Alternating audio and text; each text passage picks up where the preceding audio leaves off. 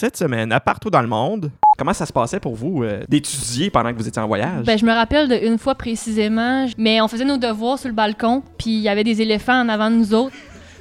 C'était quand, même, c'était quand même rough de. Tu sais, faut que tu te concentres à faire des maths quand t'as des éléphants qui, qui se lavent puis qui font leur truc en avant de toi. Mettons, si on y allait juste avec la Mongolie, qu'est-ce qui vous a marqué le plus à la Mongolie? La la nourriture. La nourriture.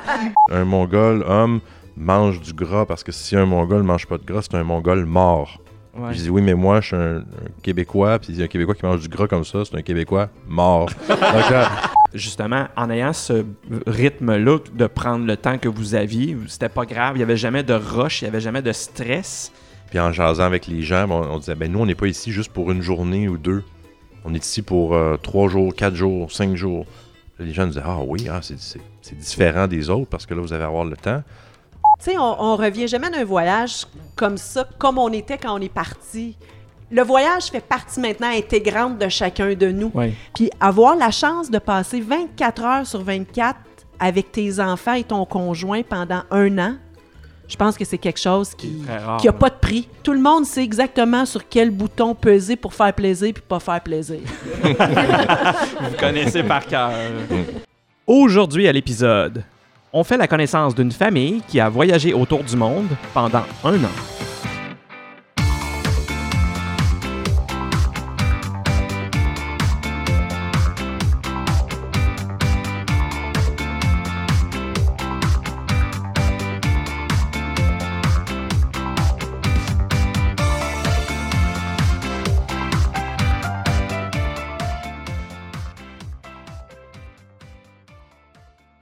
Bonjour tout le monde, content de vous retrouver à l'écoute de notre balado. Cette semaine, je suis très content de vous présenter un épisode bien spécial. En décembre dernier, j'ai rencontré les membres du clan Filion des Marais pour qu'ils me racontent leur odyssée de voyage qu'ils ont fait en 2011. Les deux parents et les quatre enfants se sont embarqués pour un périple d'une année complète autour du globe. On s'est donc tous rassemblés autour de la grande table familiale pour qu'ils nous racontent ce voyage incroyable qui les a marqués à tout jamais. Bon épisode! Bonjour tout le monde! Bonjour. Ça va bien? Oui. Très bien. Merci d'être là au podcast partout dans le monde. C'est la première fois que j'ai autant de monde que ça autour de ma table de- d'entrevue. Aujourd'hui, on est avec une famille au complet, c'est-à-dire les deux parents et les quatre enfants. J'aimerais ça que vous vous présentiez. Donc, euh, moi, je suis le père, Mathieu Filion. Moi, euh, Christian Fillon, j'ai Bonjour. 16 ans. Moi, c'est Juliette, puis j'ai 19. Isabelle, je suis la mère du clan. Maximilien le troisième et j'ai 15 ans. Et moi, je suis la petite dernière, Béatrice, et j'ai 13 ans. Bonjour à vous tous. Merci de nous recevoir chez vous. C'est très gentil de, de nous partager ce que vous avez fait comme voyage en 2011. C'est que vous êtes partis pendant un an de temps, toute la famille, faire un voyage qui a fait le... Dans le fond, vous avez fait le tour du monde. De milieu 2011 à mi-2012. Premièrement, quel âge vous aviez, les enfants, quand vous êtes partis faire ce voyage-là? Euh, on va juste faire le tour de la table. Dans le fond, Juliette, c'est toi l'aînée. T'avais quel âge à ce moment-là? Euh, j'ai commencé à 11 ans, puis j'ai fêté mon 12e anniversaire euh, durant le voyage. Ben, euh, moi, euh, j'avais 8 ans, fait que j'ai été mon 9e anniversaire pendant le voyage. Ensuite, euh, c'est moi, euh, j'avais 7 ans, j'ai fini avec 8 ans. Et moi, euh, j'avais 4 ans au début et euh, j'ai eu 5 ans en Chine. Fait que toi, t'es la plus jeune, dans le fond. là. T'avais 4 ans quand t'es parti faire le voyage. Est-ce que tu t'en souviens un petit peu? Euh, un peu. Ben, je me souviens des moments les plus marquants, mais je me souviens pas nécessairement tout. Et là, ce qui est particulier aussi, c'est que vous avez fait l'école pendant toute cette année-là, pendant que vous étiez en voyage. Toi, Isabelle, on peut le dire, t'es professeur dans la vie. Oui, moi, je suis enseignante au secondaire. D'accord. Fait que c'est toi qui avais pris en charge de faire l'éducation des enfants pendant le, le voyage. En fait, c'est moi qui avais préparé tout le, le programme, que je l'avais présenté au gouvernement, puis à l'école. Mais on s'était divisé les tâches, Mathieu et moi, comme on avait quatre niveaux différents. On s'était Oui. divisé les tâches. Puis Béatrice étant à la maternelle, la maternelle n'est pas euh, une année obligatoire, donc elle n'était pas obligée de faire l'école. Fait que ça en faisait une de moins déjà. Oui, mais elle voulait aller à l'école. Ah. Donc, fallait lui ça donner des compliquait les devoirs. choses, OK. fallait lui donner des devoirs. Donc, on a, on a séparé les choses euh, à deux. D'accord. Fait que Mathieu, toi, t'étais en charge de quoi exactement? Ben, moi, ma formation, c'est en ingénierie, donc euh, je faisais beaucoup de mathématiques, sciences, euh, mais en voyage, j'ai- on apprend juste en se promenant. Donc, il y avait beaucoup, beaucoup d'acquis qu'on qu'on transférait, des lectures qu'on faisait dans les musées, tout ça, de la musique qu'on entendait.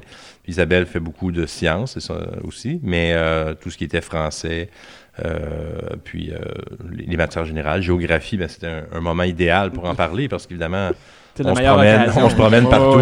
Donc, il y avait, on se servait beaucoup des, des moments du quotidien pour travailler toutes sortes de choses. Je vais prendre un exemple des taux de change.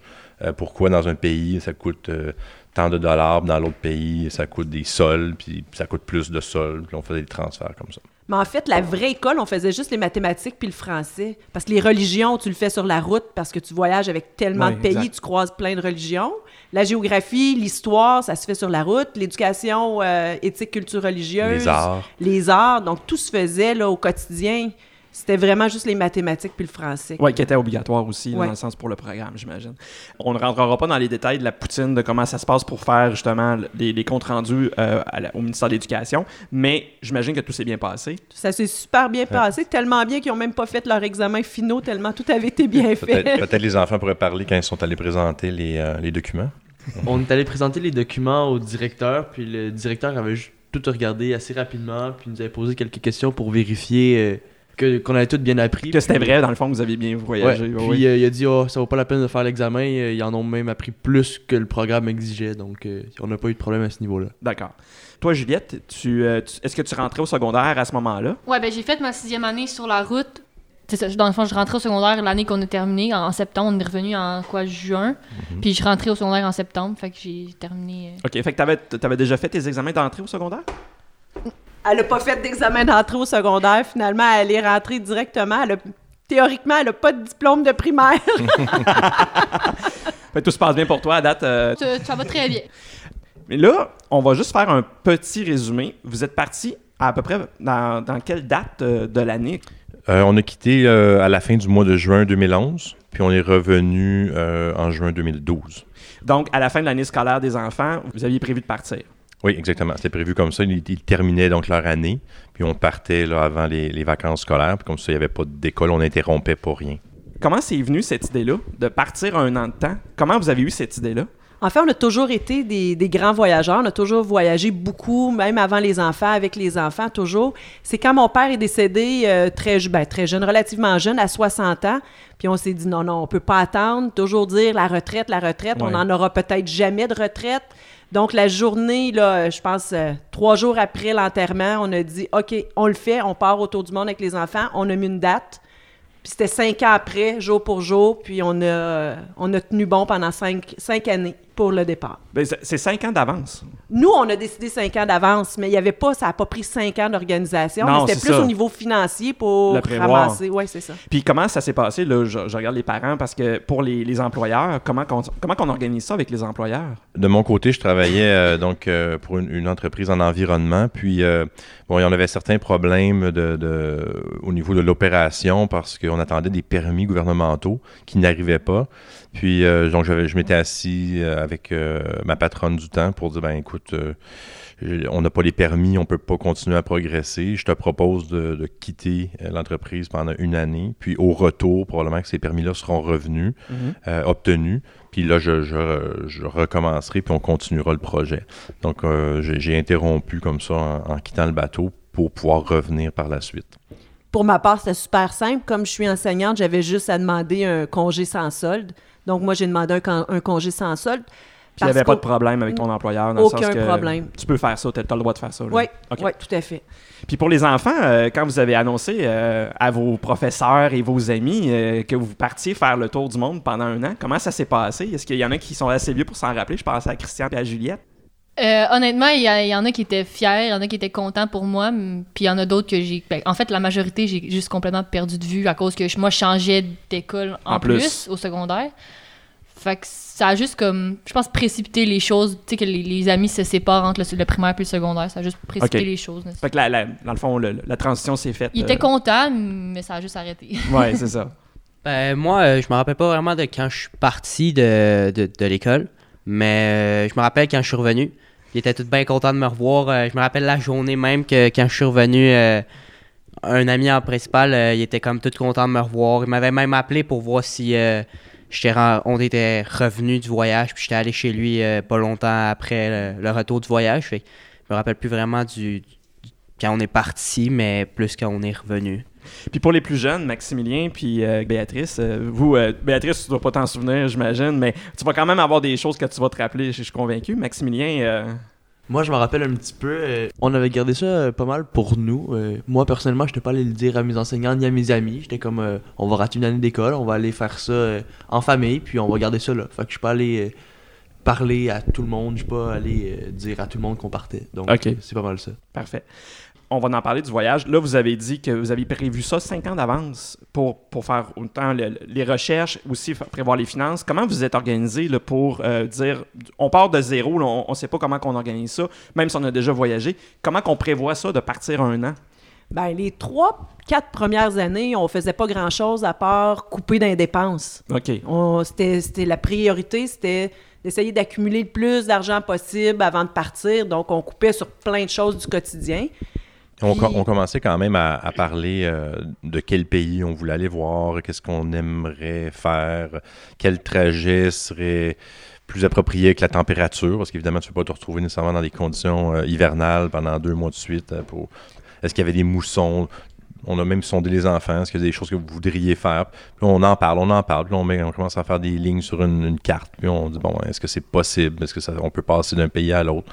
Puis on, on évolue là-dedans. Mais ça restait un trajet général. OK. Puis flexible, on se laissait toujours de l'espace pour pouvoir Changer d'idée. Oui, tout à fait, au gré des rencontres. Puis votre première idée pour- en partant, c'était quoi? Vous avez dit, on commence avec ça. C'était quoi le, le premier point de départ? Le plus loin possible. C'était Donc, quoi? on est parti pour la Mongolie. 37 heures de trajet pour se rendre avec les quatre enfants. OK. C'était quelque Ouais, chose. une arrivée à Ulaanbaatar dans le milieu de la Mongolie, à la Grande Steppe. C'était euh, c'était loin. Moi, je te regarde, Mathieu, avec la carrure que tu que t'as. Y a-tu des, des gens de la Mongolie qui ont essayé de. Parce que c'est le sport national, il faut le dire, de la Mongolie, c'est la lutte. Est-ce qu'il y a des gens qui ont dit, euh, lui, euh, ça serait le fun que je m'essaye avec lui ou... euh, Ben, euh, notre guide qu'on avait euh, là-bas nous disait qu'il m'avait inscrit euh, au, au concours de lutte parce qu'il y, a- il y a tous les mois du début juillet, si je me rappelle bien, il y a des, des gros concours là, de tir à l'arc, euh, les chevaux, les courses de chevaux et la lutte. Mais j'avais pas été euh, tiré ou sélectionné. Par contre, il y avait, il y avait un, il y avait d'autres, il y avait d'autres gens qui sont allés. là. Il y a un autre touriste là, qui s'était retrouvé là, puis euh, il, avait pas fait long feu. Ah, je ça soit lui. Parce que moi, je te regarde, la- la- t'es t'es quand même assez grand et baraqué. Fait que je me suis dit, mon Dieu, il y a sûrement quelqu'un qui va vouloir euh, J'aurais eu des chances. pratiquer le sport national. là, C'est Ouais. ça, ouais, ouais. Je me suis essayé au tir à l'arc, par exemple. Ah oui? Ça, ouais, ça, c'était- c'est- ça a bien été. Les chevaux, ça, c'est pas mon domaine. Pas ouais, non. Fait qu'on va faire en gros l'itinéraire que vous avez fait. Donc, vous avez commencé par la Mongolie. C'est quoi les pays que vous avez fait? Donc, de la Mongolie, on est parti vers la Chine. Après la Chine, on est allé directement au Népal, du Népal en Inde. Ensuite, on a changé de continent, on s'est en allé vers l'Afrique, euh, Sénégal, Cap-Vert. On devait faire le Mali pour des conditions politiques. On n'est pas rentré avec les enfants. On est revenu continuer au Sénégal. Par la suite, plaque tournante de l'Europe, juste quelques jours en Espagne pour se diriger pour euh, l'Amérique du Sud, soit le Pérou, et on a fait tout le Pérou. On a remonté jusqu'au Belize. Et votre voyage est terminé au Belize. Au Belize. OK, parfait. Une question pratico-pratique. Vous aviez un billet ouvert. Comment ça fonctionnait? Est-ce que vous avez une date de retour ou c'est vraiment y aller? Vous êtes parti avec un vol simple pour tout le monde? On est parti. euh, en fait, on avait juste un vol d'aller. On n'avait pas de date de retour, on n'avait pas de billet ouvert. Donc, c'était vraiment pour se garder toute la flexibilité possible, puis d'essayer au, au fur et à mesure de trouver les, les, moyens de transport les moins chers. Euh, Ça pouvait être le, le- le bateau, la chaloupe, le- la marche, l'âne, euh, le jeep, le train. Donc, tout ce qui pouvait être le plus Économique. économique possible. Euh, donc, évidemment, des fois, quand on change de, continent ou euh, entre certains pays, c'est l'avion.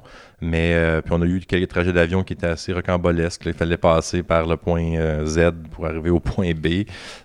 Surprenamment, c'était ça le moins cher, mais c'était des vols qui étaient des fois très longs.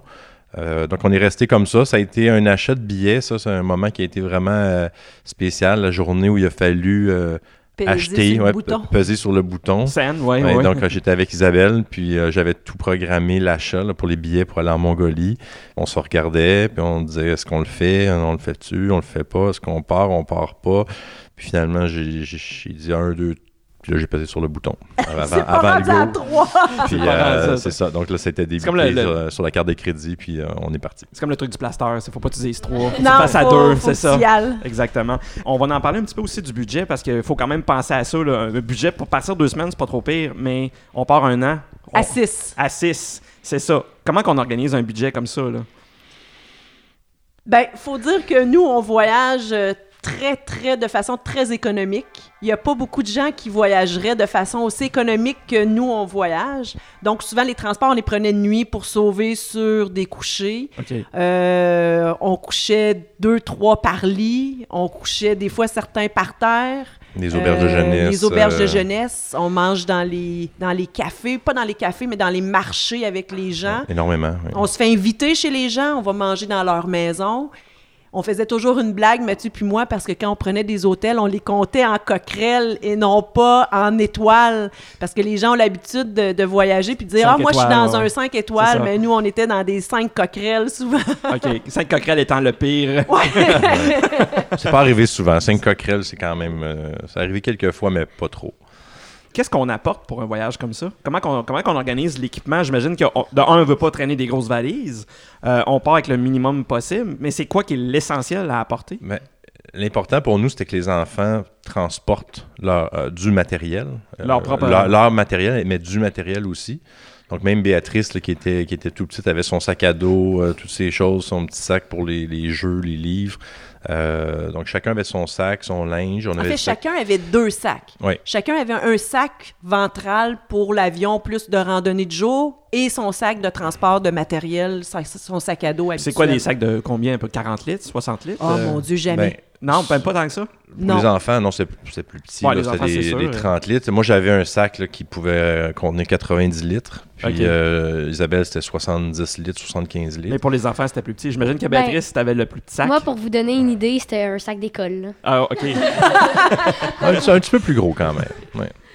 Un gros sac d'école. Mais, mais il y avait beaucoup. euh, il, fallait amener certains équipements ou items parce qu'on allait, par exemple, au Népal, on allait faire la randonnée en montagne. Donc, ça prenait, euh, ça prenait des manteaux, euh, des bottes, des tucs. Oui, parce que même si c'est l'été, il, euh, rendu à 5000 mètres d'altitude. euh, Il fait plus Mais on froid. se un rend peu. vite compte qu'on en amène trop. Oui, On exactement. se rend rapidement compte que tout ce qu'on a ici, on n'en a pas besoin quand on voyage. Donc, après le Népal, la moitié du matériel a été retourné au Québec. La moitié du matériel, tu te rends compte que tu peux trouver n'importe quoi, n'importe où. Puis une fois que ça sera usé, ça sera usé, on trouvera autre chose. Donc, la moitié de mon sac, moi, c'était du matériel scolaire. ouais. Parce qu'on se disait, ben, on ne pourra pas trouver. Très La lourd. moitié du matériel livres, ouais. scolaire, on l'a retourné au Québec aussi, parce qu'on a trouvé du matériel qu'on trouvait plus adapté dans certains pays. Ah oui? Donc, on Fait que la prof en toi. euh, La prof en moi, perles, oui, euh, euh, complètement. Et Mathieu, il y avait la moitié que c'était de, de l'équipement, ben, de l'équipement des, du médical, en fait. OK. les trousses médicales. Trousses on médicales. avait un, un- un petit protocole. Après chaque pays, en fait, on, on- on faisait une boîte, puis on remplissait avec quelques souvenirs là, qu'on qu'on s'était procurés, puis on retournait dans la boîte ce qu'on ne voulait plus ou qu'on avait réalisé qu'on n'avait pas besoin. Donc, euh, leur tournée au Québec. on l'a retourné au Québec. Quand on est revenu donc au Québec, on avait 7 ou 8 boîtes là, empilées euh, dans la maison avec tous nos, nos, nos- Des nos souvenirs. trucs et des souvenirs. Mais on, on se- on se délestait de, de matériel. Puis finalement, dire, euh, des t-shirts, tu peux en acheter partout, Ben, euh, des culottes, des, des bas, euh, des souliers. On a acheté des manteaux euh, aux enfants des fois.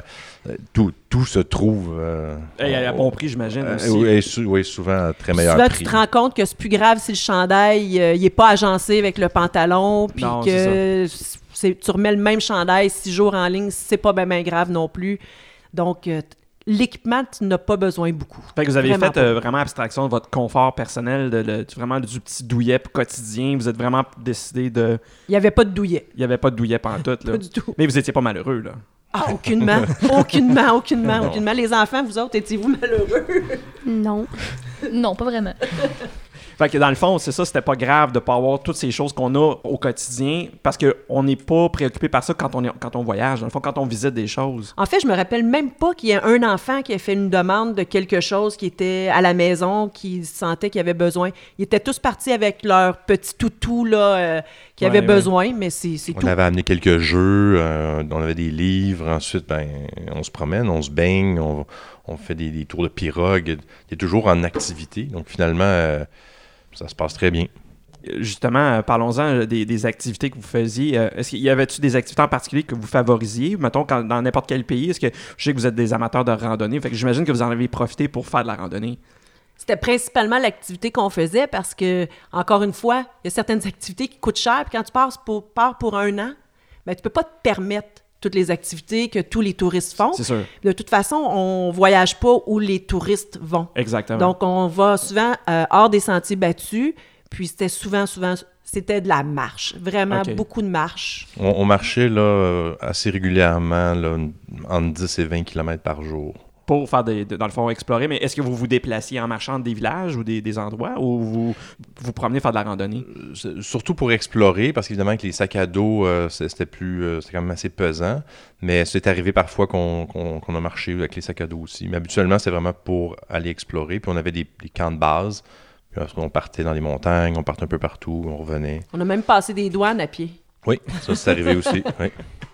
Quelquefois. Puis, euh, c'est- c'est- mettons, euh, si on parle de votre quotidien, là, vous êtes quand même, vous n'avez pas fait énormément de pays en un an, mais vous avez quand même passé beaucoup de temps dans chaque pays. Comment ça se passait? Comment vous avez décidé de favoriser certains pays par rapport à d'autres? Est-ce que vous y allez comme ça venait ou c'était vraiment, vous aviez dit, nous, on veut passer vraiment plus de temps dans ce pays-là pour, justement, mettons, comme je, je prends l'exemple du Népal, euh, j'imagine que vous vouliez passer du temps au Népal pour faire de la randonnée, pour en profiter. En fait, au départ, on s'était dit, euh, on va faire à peu près un mois par pays parce qu'on on voyage pas tellement rapidement, nous. C'est, on prend le temps de sentir le pouls des gens, de errer, tout ça. Fait qu'on voulait pas euh, courir vraiment, puis il fallait faire l'école, puis on avait quatre enfants, tout ça. Puis euh, au Népal, finalement, on a dit non, c'est trop, c'est trop plaisant. On s'était même euh, fait offrir des emplois. Puis Ah oui? on, a, on a prolongé euh, au Népal un petit peu plus longtemps que prévu. Ah, ok, mon Dieu. C'était quoi comme emploi? ou? Ben, mais- moi, Mathieu, il pouvait gérer un hôtel. Oui, en- enseignant aussi. Puis euh, enseignant. Il-. C'était tout géré. Là. Il avait trouvé une nounou pour les enfants. Tout était fait. Il voulait qu'on reste là-bas. Mais finalement, on a dit non, on est juste rendu à notre deuxième mois. On peut-tu euh, continuer le, ouais, le c'est voyage? C'était pas la même chose si ça avait été la, la- la fin du voyage. Probablement pas. Ouais. Mais on dit, on, on dit qu'on a fait pas beaucoup de pays, puis on a pris le temps quand même par pays, mais, mais on a bougé quand même beaucoup. C'était rare qu'on était plus que 3-4 jours à la même place. Vous changez d'endroit là, dans, Ouais, dans le pays. on, a, on a trouvé à la fin du voyage quand même que ça avait été euh, assez, euh, assez éreintant. Euh, C'était, euh, On a pris deux vacances dans Ouais. notre voyage. OK. Ouais. C'est quand même important. Oui, Oui. on a pris une vacance à Noël d'une semaine, puis une vacance à la fin euh, pour se remettre du voyage. Pendant le voyage, vous êtes- OK. on Il a- a il pris a- des vacances. Même, même les enfants, des fois, euh, nous disaient euh, Papa, maman, là, on est ici pour combien de jours? Là, dis- Disons qu'on disait ah, On va être ici deux nuits. Puis là, les enfants nous disaient Oh, je, je défais pas mon sac. Donc, ils ils faisaient juste sortir un t-shirt, une culotte. Puis finalement.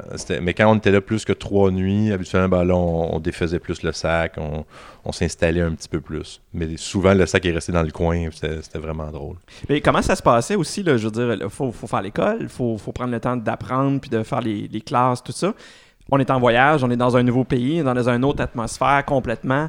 Comment ça se passait pour vous euh, d'étudier pendant que vous étiez en voyage? Ben, je me rappelle d'une fois précisément, je me rappelle plus vraiment c'était où, mais on faisait nos devoirs sur le balcon, puis il y avait des éléphants en avant de nous autres. C'était quand, même- rough de. Tu sais, faut que tu te concentres à faire des maths quand t'as des éléphants qui, qui se lavent puis qui font leur truc en avant de toi. Oui, ça se fait, mais c'était déconcentrant, puis tu as juste le goût d'aller les voir puis d'aller explorer. Est-ce que tu en prends l'habitude de, de voir toutes ces choses-là pendant que tu es en voyage? Est-ce que ça, ça devient-tu banal de voir tout ça? Non, je pense pas. Non. Ça, ça dev- Tu t'habitues jamais à voir des éléphants ou des animaux ou à voir quelqu'un qui fait du basic euh, en faisant des pirouettes quasiment en avant de toi parce qu'il n'y a, pas de casque puis ils sont trois sur le vélo. Là. Ouais, ouais, ouais. C'est- C'est pas, euh, c'est pas banal. Non, j'avoue. Christian, toi? Euh, moi, euh, honnêtement, l'école, c'était, c'était- on apprenait beaucoup plus que, que, que les enfants de notre âge, là, parce que nos parents ils sont vraiment exigeants. Euh, c'est ça. Mais Donc, euh, c'est honnêtement, ça. euh, on a- nous faisait des petits examens là, sur la route. Puis euh, moi, je me rappelle d'une fois, faut vraiment que je le dise, c'était une, bonne une, bonne, une, bonne, une bonne petite aventure, une, une petite histoire. Euh, je faisais un examen, puis là, ils m'ont demandé euh, en Espagne euh, comment, comment ils parlaient. Sais, la question d'examen, c'est Quelle est la langue? quelle est la langue? Parlée en Espagne? Puis moi, j'avais répondu espagnol.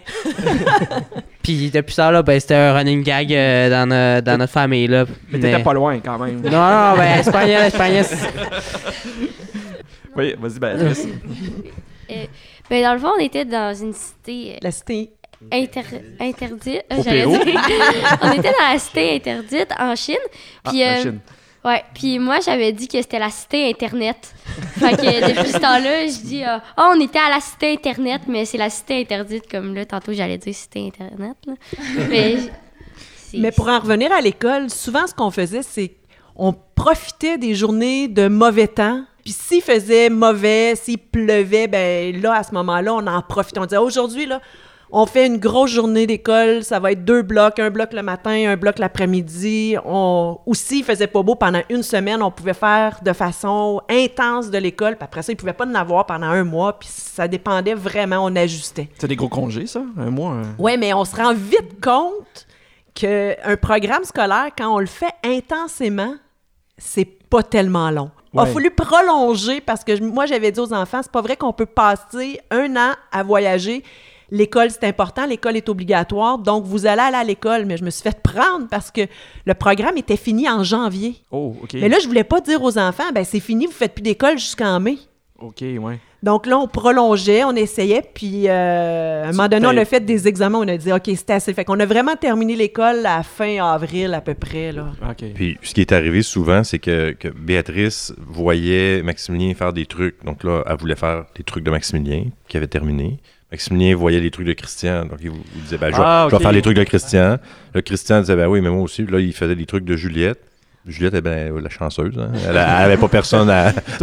non, mais elle aussi, elle posait plus de questions. Puis ces questions-là, ben, c'est- fantastique parce que c'est c'est pas du 1 à 1, c'est du 2 pour Ouais, 1. ouais. Donc, une question, une réponse, une question, une réponse. Tandis que dans une classe, ben, quand il y a 20 ou 25 jeunes, ben, quand tu lèves la main, ça veut pas dire que le professeur va répondre tout de suite. Il va attendre, il va aller voir d'autres. Donc, des fois, il y, a- il y a beaucoup de. Ce qu'on réalise, qu'il y a plus de longueur. Ouais, ouais. Euh, une one-on-one, il fait Ouais. que Ouais. c'est ça, ça va beaucoup plus vite, là. Puis Ouais. Maximilien, après un mois, on s'est rendu compte que le programme de deuxième année, euh, on le laissait tomber, puis il a fait le programme de troisième année avec Christian, tout simplement. OK. Donc, on a, on a avancé, on a simplifié les choses assez rapidement. Vu que vous n'avez pas eu d'examen en revenant, c'était pas grave de toute façon, mais tu avais déjà une avance, Maximilien, c'est ça? On ne savait pas qu'on allait pas avoir d'examen, là. Fait qu'il fallait travailler Ben, fort quand en même même. temps, mais c'est parfait, ça. Mais c'est quand même assez hilarant. Je sais pas si les enfants ils s'en souviennent. Quand on faisait des mathématiques, c'était on avait pris un livre du Népal, puis c'était Bichouane qui faisait ses mathématiques. Donc c'était tous des noms de Népalais, c'était tous des Il y avait 48 roupies, puis il achetait, il achetait des gâteaux au sucre avec les mains. C'est c'est vraiment des, des- des cas typiques du pays qui étaient dans le Mhm. problème. Donc, on- on- on- mais c'était- c'était c'était plus adapté. Puis quand on achetait les cahiers, mettons au Népal, justement, l'exemple, ben, il était en anglais, fait que ça pratiquait notre anglais en même temps. Fait que maman, elle nous aidait à traduire, à- parce qu'on parlait pas très bien anglais dans ce temps-là. là. On, était pas- Ouais, ouais. on se débrouillait, mais en- Vous il y l'avez avait, appris il y avait des limites. Ouais. Fait que ça pratiquait notre anglais et nos maths en même temps, fait que c'était le fun. Puis j'ai j'ai vu beaucoup de photos parce que faut le dire, vous avez fait un blog, vous, vous mettiez beaucoup beaucoup de choses sur le blog. Malheureusement, ce blog-là, il n'existe plus maintenant parce que le site a, a fermé. Mais vous avez, c'est bien parce que je le vois, il est devant vous. Là, vous avez conservé euh, votre blog qui s'appelle l'Odyssée des quatre mousquetaires sur papier dans un livre. Je vous voyais tantôt quand on, on est en train de s'installer pour faire le podcast. Vous étiez en train de tout revoir ça. Ça fait huit ans, mais d'avoir ça aussi, de revoir des choses, j'imagine que ça vous a réveillé des, des souvenirs. ça réveille des souvenirs, mais on en revient, tu sais, on, on revient jamais d'un voyage comme ça, comme on était quand on est parti. Le voyage fait partie maintenant intégrante de chacun de nous. Souvent, on marche, on va à des endroits, puis souvent, un des enfants, ou Mathieu ou moi, on revient toujours avec une anecdote du grand voyage. Ah, Ok. te souviens-tu en grand voyage, qu'est-ce qu'on faisait? Te souviens-tu au grand voyage? Vous l'appelez le grand voyage. Ouais, Ok. ouais, ouais, ouais. Parce qu'il y a eu des petits voyages des- après, ouais, avant. le document, le document papier, euh, il y en a d'autres qui l'ont, qui n'avaient pas vu le blog sur, euh, sur Internet. Donc, il y en a qui ont, qui ont vu le, Le livre. Le livre. Ouais. Fait que je- on appelle ça un livre, mais c'est plus un, le un peu de la copie du site Internet. Ouais, ouais. Mais en, en- en plus de ça, nous, ce qu'on faisait, c'est qu'on avait énormément de photos qu'on a dans l'ordinateur encore maintenant, qui sont toutes classées là, par pays, par, euh, par région, par zone. Mais on avait aussi à tous les soirs, quand on était capable, mais sinon on se rattrapait, on faisait le résumé de la journée qu'on avait passée. Donc dans l'ordinateur, si tu me poses la question, qu'est-ce que vous avez fait le 14 janvier 2012, ben, je, je- on peut prendre le- la feuille, le, le document Word, à peu près une page à chaque fois, et on décrivait tout ce qu'on avait fait dans la journée. C'est le fun d'avoir Euh, regardé un journal, c'est ça? ouais. on rentrait les dépenses, puis on rentrait les activités de la journée. Ouais, les dépenses aussi, pour les suivre, parce que ça peut aller vite. euh, Ouais, c'est ça, Ça là. peut aller vite, vite, vite euh, dans le mauvais sens. J'ai vu aussi beaucoup de photos que vous étiez avec euh, souvent des enfants, tout ça. Est-ce que les, les enfants ont, ont fait des classes dans les pays que vous avez visités ou ont-ils visité des classes? On a visité les classes, mais on n'a pas été à l'école avec eux. Souvent, mettons, on marchait euh, dans la ville, puis quand c'était l'heure que leur classe terminait, ben, on croisait les petits enfants en uniforme. Puis là, maman, maman riait parce que ah, son uniforme il est tellement blanc, puis c'est tellement poussiéreux partout, je comprends pas. Mais puis là, on leur parlait, puis on pouvait parler de la classe avec les autres. Ah, qu'est-ce que tu as appris aujourd'hui, puis tout, mais on n'allait pas nécessairement en classe avec eux. OK. Puis toi, Isabelle, est-ce que tu as échangé avec des professeurs euh, pendant ton voyage ou... euh? J'ai pas vraiment eu la chance. euh, au Népal, on a plus croisé un petit peu. Là, on a même une photo avec toute une classe, une école, tout ça. Mais les gens restent quand même assez discrets. Puis euh, malheureusement, c'est le fun d'avoir une grande famille. Puis à notre grand désespoir, les- on pensait que les enfants étaient pour aller jouer avec les enfants dans d'autres pays.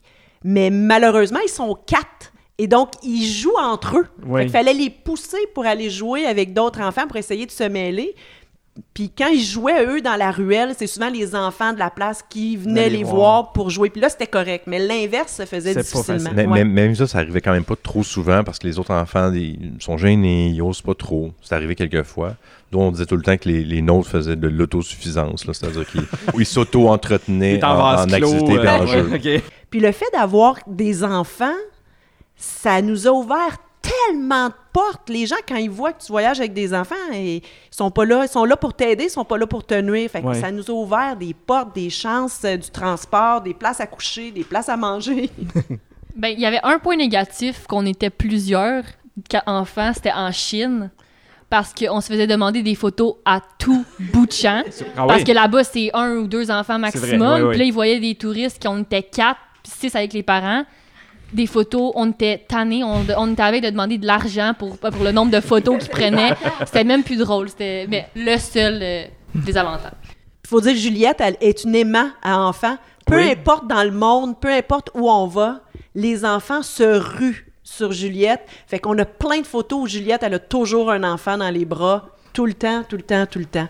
Puis, bien évidemment, là, euh, c'est ça, c'est plein de rencontres. euh, puis, les gens sont, sont gentils, sont on- dans un autobus, les gens vont te mettre leur enfant sur les genoux. C'est pas grave, eux sont debout. euh, ils donnent l'enfant parce que toi, tu es assis, puis ils veulent que tu t'occupes de l'enfant pendant qu'eux sont debout. C'est vraiment, ils partagent toute cette, euh, cette vie-là. là. La communauté partage tout. là. Justement, Oui. les enfants, ils se promènent à travers. euh, C'est ça la- que Béatrice la avait plus de communauté. difficulté, elle. Ouais.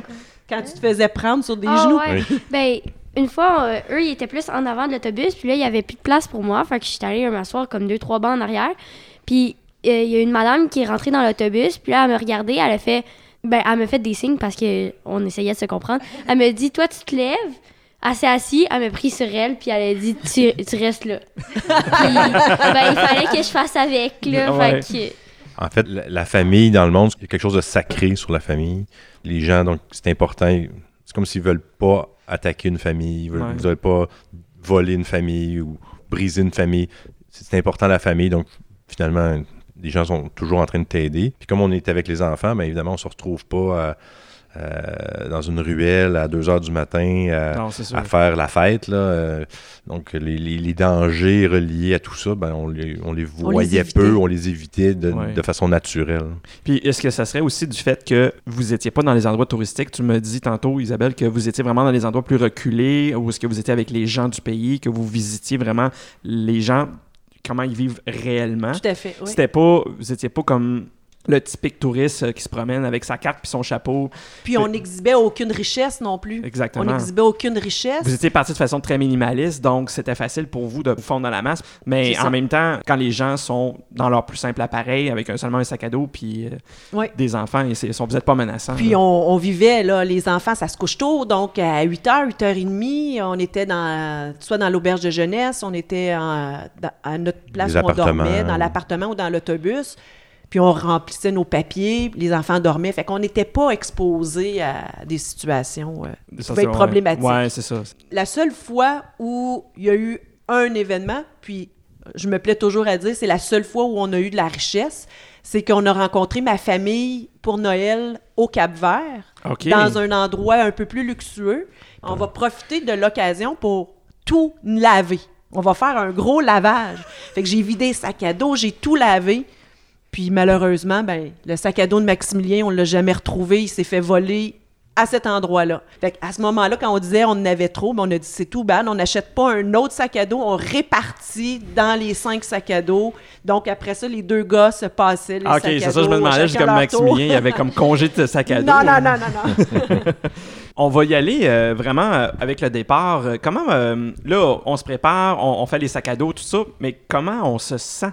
Avant de partir pour un voyage comme ça? Comment, qu'est-ce qui nous passe par la tête? on se demande si on a fait la bonne décision. On se dit. En fait, ce qu'on s'était dit, c'est qu'on voulait que ça reste. Puis on a toujours Mm. dit aux enfants, il faut que ça, on reste humble pour le projet. Pourquoi humble? Parce que tu dis, oui, je pars pour un an, mais peut-être qu'après un mois, on va retourner de base sans le vouloir, puis on va revenir. Fait que si tu dis, je pars pour un an, puis tu reviens un mois après, il y avait des gens qui voulaient qu'on fasse des entrevues. Là. Il y avait des gens qui nous demandaient. Pendant que et vous on étiez ref- partis? Avant qu'on Non, parte. avant qu'on parte. Ah, avant qu'on Puis on parte. refusait les entrevues parce que j'ai dit non, je ferai pas une entrevue disant qu'on part avec quatre enfants autour du monde quand je sais même pas si ce voyage-là va avoir lieu au complet. C'est très raisonnable de ta part. Donc, ouais, on ouais. partait avec euh, humilité, on se disait c'est un jour à la fois, en se demandant si on faisait Ah. la bonne chose. En fait, Ouais. en fait, je vais faire une confidence, euh, Nicolas. Tu es la première personne à qui on se confie. Après le voyage. Après. Ouais. Puis pendant le voyage, même, même si vous aviez le blog, tout ça, il n'y a pas personne qui vous a demandé de faire des entrevues.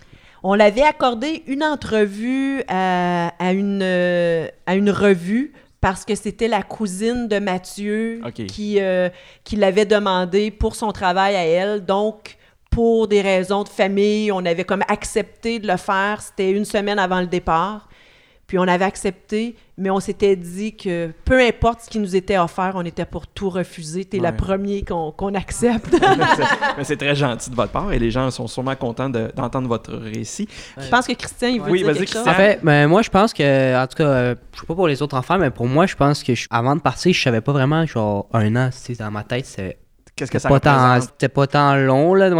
J'avais pas vraiment le sens euh, pour déterminer le nombre de temps qu'un an, c'était, c'était quand même long, là, un an à partir sans voir ta famille, sans voir toutes ces affaires-là. Fait que, je sais pas pour les autres, là, mais. Saviez-vous ce que ça Non, représentait? j'étais pas conscient. euh, Ben, moi, non- dans...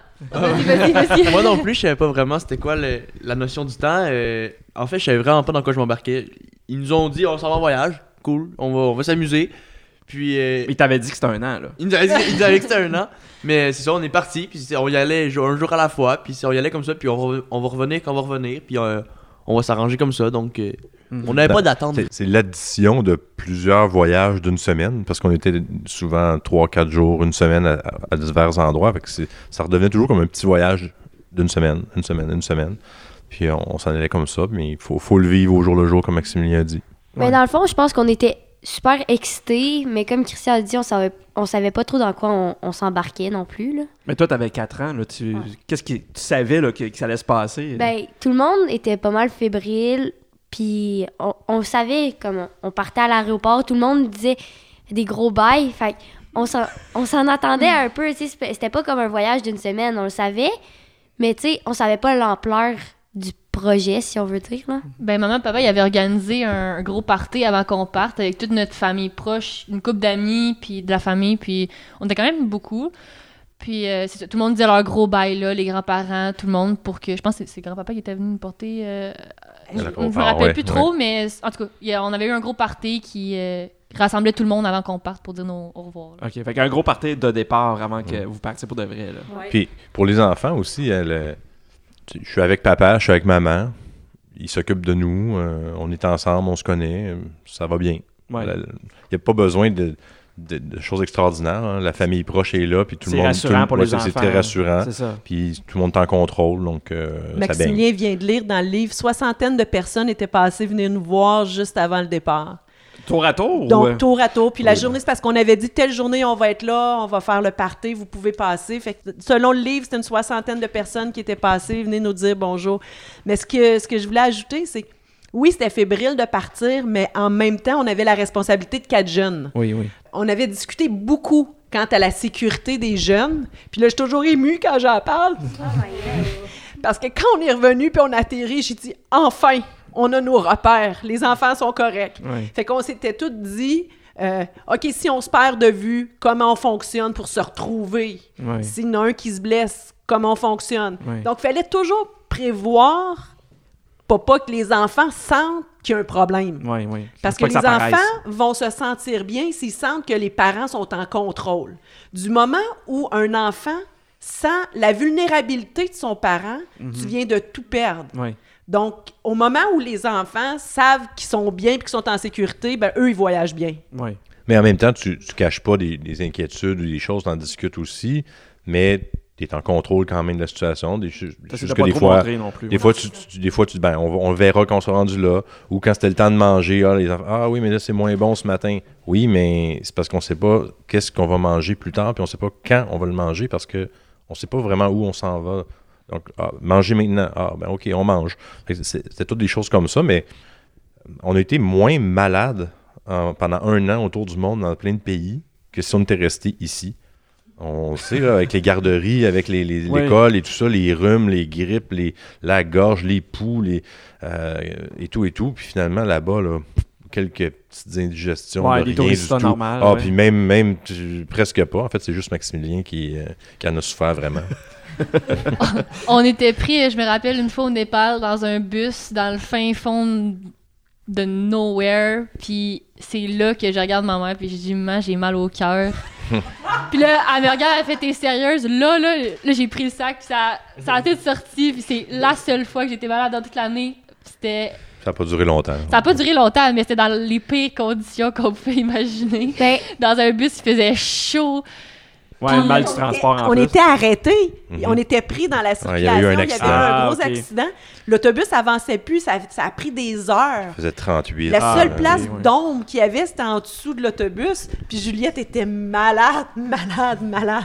on a tous, tous été euh, malades pas mal juste une fois, une vraie fois dans tout le voyage, chacun de nous. Sinon, il n'y avait pas vraiment de problème à ce niveau-là. Euh, moi, je pense honnêtement, euh, être malade en voyage, c'est beaucoup plus efficace qu'être malade euh, au Canada. je veux dire, tout le monde vient t'aider là, dans les hôpitaux, ça prend 5 secondes, le docteur se déplace chez toi, ça coûte rien. Puis ça marche, là, leur truc. Là. Ça a beau avoir l'air miteux, l'hôpital, mais ça fonctionne. Je veux dire, ça coûte rien, puis c'est efficace. Je pense que tout est dit. Oui, effectivement. Fait que si on y va euh, de façon euh, générale, c'est sûr qu'on peut pas résumer un voyage d'une année en quelques, quelques minutes ou même une heure ou quoi que ce soit. On va parler des moments forts, des choses que vous avez fait, des choses que vous avez vues. Qu'est-ce qui vous a vraiment marqué de ce voyage-là? Là? Si on y va, là, sur le, mettons, sur le top de votre tête, qu'est-ce qui vous revient? Là?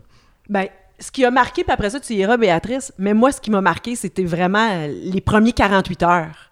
Ouais. Les premiers 48 heures, notre arrivée en Mongolie, je... faut le vivre pour le croire, parce qu'on est arrivé là après 37 heures de vol avec les quatre enfants. Béatrice saignait du nez sans bon sens tellement qu'elle était fatiguée. On arrive à l'aéroport, le contact qu'on s'était fait était pas là. Notre guide était pas là. L'endroit où on devait rester avait pas notre réservation. On a quatre enfants, t'es en Mongolie, faut connaître la Mongolie pour savoir qu'il y a pas grand-chose. Finalement, on réussit à rejoindre le monsieur. Il vient nous chercher. Il dit non, on n'ira pas rester là. On comprenait rien. Finalement, on s'est ramassé dans une auberge. Puis finalement, on est resté là 24 heures à espérer que le reste aille bien. Auber- auberge tenue par un Français. euh, puis Ça a très bien été après. Puis le voyage, c'est- ça a parti, c'est parti difficilement. Puis après ça, ça, ça a été parfait. Je pense qu'une fois que tu passes à travers la Mongolie, Ouais. il n'y a rien d'autre. Vous avez commencé peut, avec euh, l'affaire. Vous avez pas commencé avec l'Espagne, vous avez commencé avec la Mongolie. Là. Oui, parce que je pense que si on avait fini dans ces conditions-là, ça aurait été pas mal plus difficile parce que là, on était euh, fringants, prêts, dispo. Ouais. Mais dans l'inverse, ça aurait été probablement beaucoup plus difficile. Ouais. Autant au niveau euh, du transport que de la nourriture, que d'ailleurs, j'ai pas remangé d'agneau depuis euh, huit ans. de, de, de mou- de mouton. Il ne mange pas d'agneau avec vraiment. le- Moi, je peux euh, vite, vite des points, euh, des points saillants. La, la Mongolie, les steppes, c'est vraiment très, très spectaculaire. Euh, les- en Chine, les soldats de terre cuite, euh, ça c'était vraiment bien. Le Népal, les montagnes, fantastiques. Le Taj Mahal, qui est, un- évidemment une icône euh, qu'on connaît tous. Euh, je dirais aussi la nourriture, les marchés. euh, les marchés centraux, les gens qui, transigent les légumes, il se passe une vie dans les marchés. Là, on a eu beaucoup de plaisir. Puis au Cap Vert, moi, c'est dans le voyage, j'y repense vraiment souvent. La, vie du Cap Vert, c'est un, milieu aride, mais en même temps isolé, mais superbe.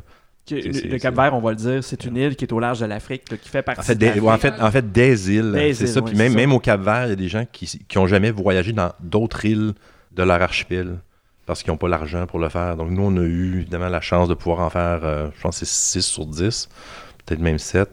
Euh, donc euh, on, on a vu, elles, elles sont quand même différentes. C'est c'est vraiment agréable. Puis ensuite, en Amérique du Sud, ben, où le Machu Picchu, l'Amazonie, c'était spectaculaire. Puis euh, ben, après ça, les Caraïbes. Euh, donc, c'est- c'est c'est des, des trucs qui reviennent. C'est toujours difficile de dire qu'est-ce que tu as aimé le plus parce Ouais, qu'il y, a ouais. tellement- il y a tellement de choses à faire. Certains pays, c'est les gens, d'autres pays, c'est le paysage, d'autres pays, c'est la nourriture. On est resté sur. Ben, je suis restée sur mon appétit pour l'Inde OK. parce qu'après euh, être passé euh, six semaines au Népal, euh, on avait déjà nos, euh, nos visas pour l'Inde.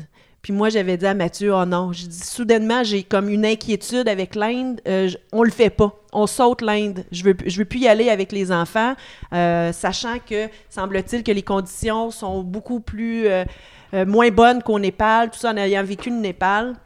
Mathieu de dire, non, non, non, on a les passeports, on a les visas, on va en Inde. Là, il y a eu un petit, quelques échanges. Finalement, j'ai dit, OK, mais est-ce qu'on peut raccourcir l'Inde et y aller un petit peu plus luxueux? Ah, là, Maximilien, euh, Maximilien, Mathieu, il dit, il dit oui, c'est correct. Fait qu'on s'est engagé un, un guide chauffeur et on a upgradé le, le Le séjour. logement un petit peu, puis la nourriture. Puis finalement, ben, je regrette de ne pas être resté plus longtemps en Inde. Puis c'est un de nos prochains projets de traverser du sud au nord ou du nord au sud l'Inde. Tes appréhensions, c'était plus pour la sécurité ou La plus- sécurité, Ouais. puis À cause qu'il y a euh, beaucoup, la beaucoup de santé, monde. ouais, Ouais, tout c'est à ça. fait. Puis de se perdre. Moi, ça a toujours été, si on se perd, euh, ça ça va vite, là. Une foule qui sépare une famille, après ça, tu, tu- quand est-ce que tu te retrouves, là? On s'était donné des moyens de se Puis, retrouver, mais puis en, Inde aussi, ben, souvent les, les, les hommes séparaient des femmes pour les files d'attente. euh, donc là, ça devenait, il faut séparer la famille. euh, faut- donc moi, il faut que je sois avec les garçons. Il faut que je sois, sois avec les filles. Est-ce qu'on va se voir, on va pas se voir? Comment on va recommuniquer ensemble? On peut pas être dans, tout le temps dans les mêmes wagons. Donc là, on s'était dit, ah, euh, on voulait pas vivre ça. Tu demandais un fait marquant, là? Ouais. Le fait marquant, je pense que, je sais pas si les autres vont s'en souvenir.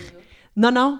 On, on arrivait de Mongolie, justement, puis on, non, on quittait la Chine. On quittait la Chine pour aller vers le Népal. Donc, euh, comme on l'a dit au début, on n'avait pas de billet d'avion. Nous, on, y allait euh, au jour le jour. Ouais, ouais. Puis, habituellement, quand tu quittes un pays, ben, il faut que tu ailles des billets pour une autre destination.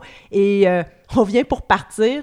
Puis, soudainement, en Chine, ils disent à Mathieu, ben, monsieur, vous allez nous suivre. Ah. Et euh, Mathieu a dû quitter avec un agent euh, douanier euh, chinois. Et moi, tout seul, avec les quatre enfants de l'autre côté, à attendre, à pas savoir Mathieu est où, Mathieu fait quoi, Qu'est-ce et va passe? revenir quand? Donc ça, c'était un petit peu stressant. Puis là, les enfants, après 30 minutes, 40 minutes, ben, il est où papa? Il est où papa? Ah, il va s'en venir, papa. Papa, il s'en vient, il n'y a pas de problème. Moi, je commençais à trouver le temps long. Ouais. Puis finalement, Mathieu est réapparu à peu près une heure après.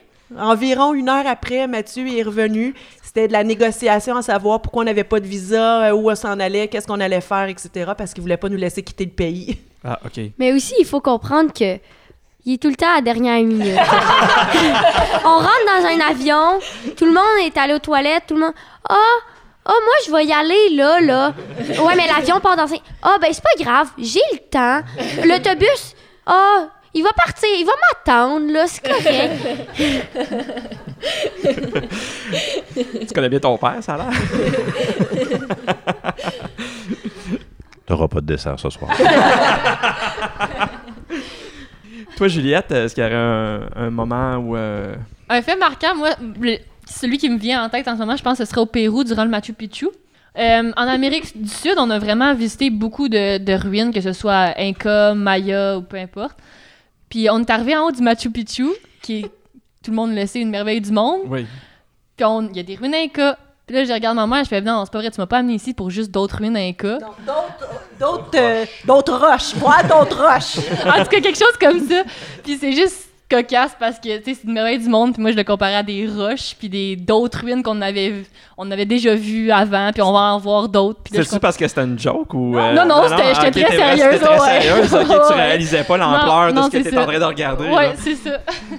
c'est là qu'on dit que les enfants, ils te suivent, mais ils ont, ils ont pas l'idée de l'ampleur de ce qu'ils vivent, là, tout Non, pas tout le simplement. temps, c'est ça. Tu m'amènes encore voir d'autres Moses de roche. là. Ouais. C'est- C'était c'était ça. J'ai dit, tu veux quoi, là? C'est comme, il est où le problème? Christian, toi?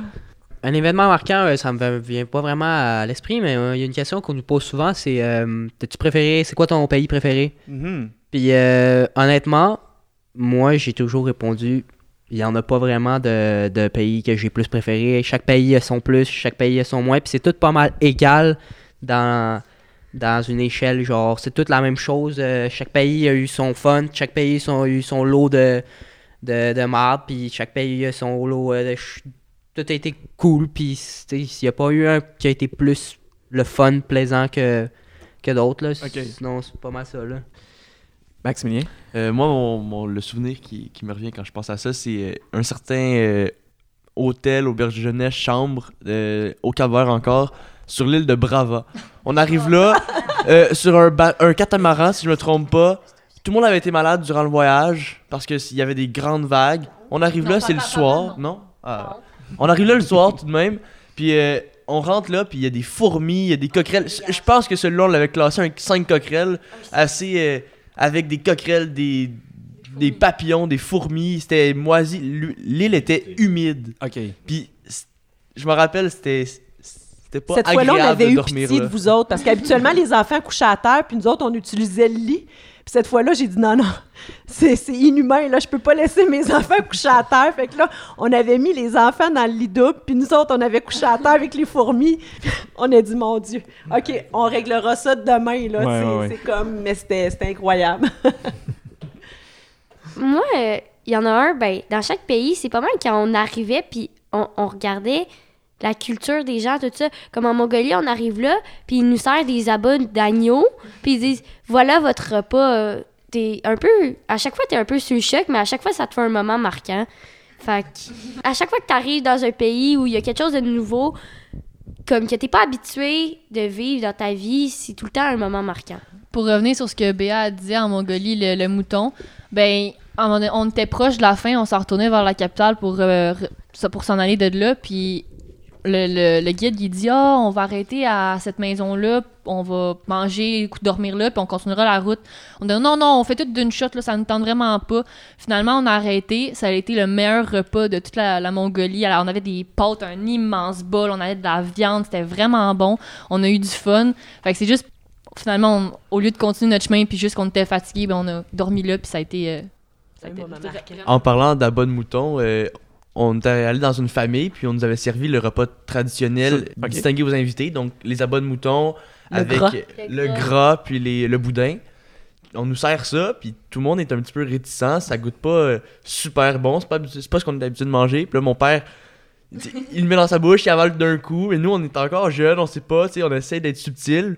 Puis personnellement, c'est un autre fait marquant aussi. Je, l'ai- je l'ai pris, je prends une demi-bouchée, puis moi, euh, le cœur au bord des lèvres, je sors de la tente en disant je vais aller me promener.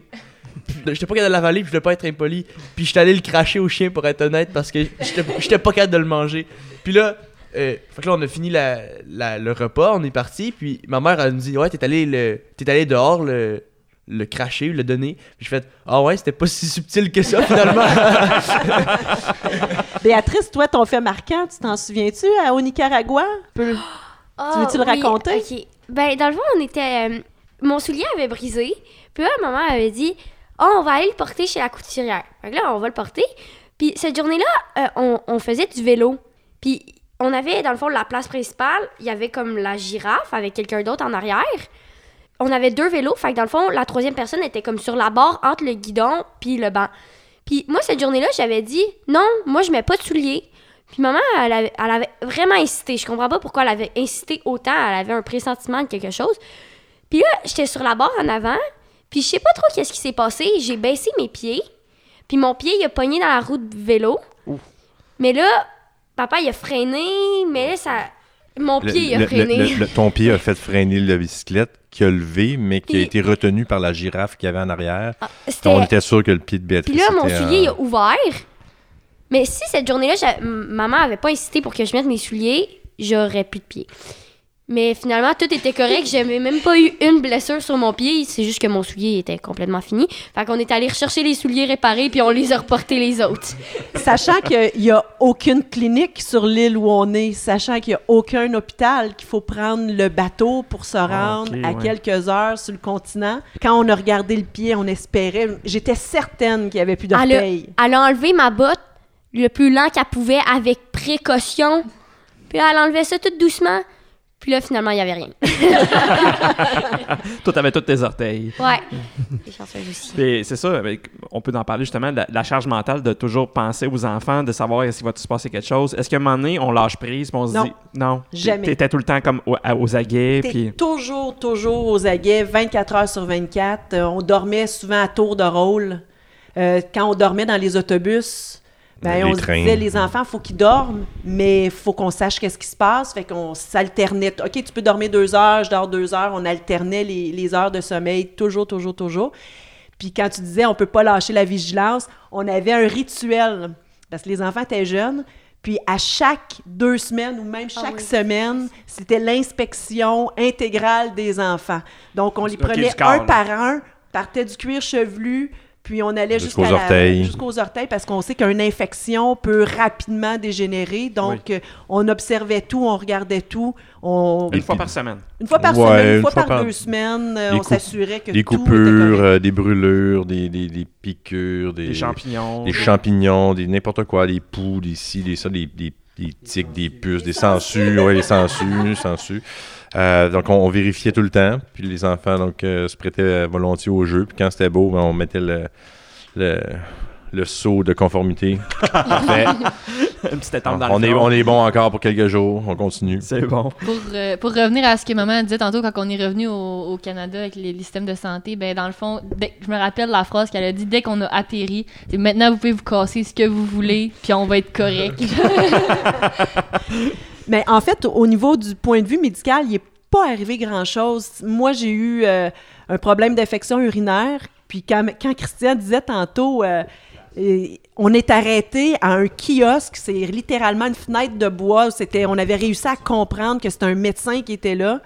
Puis là, sans parler ni français, ni anglais, ni rien, on a fait des dessins d'un système urinaire. Puis le médecin, de l'autre côté, en espérant que c'était vraiment un médecin, est revenu avec des médicaments. Puis euh, là, on appelle la cousine de Mathieu, qui est médecin sans frontières. On dit Regarde, elle me prescrit ça pour tant de temps. Il dit C'est parfait. Ça m'avait coûté 5 Ça avait pris 10 minutes négocier sur le bord d'une fenêtre.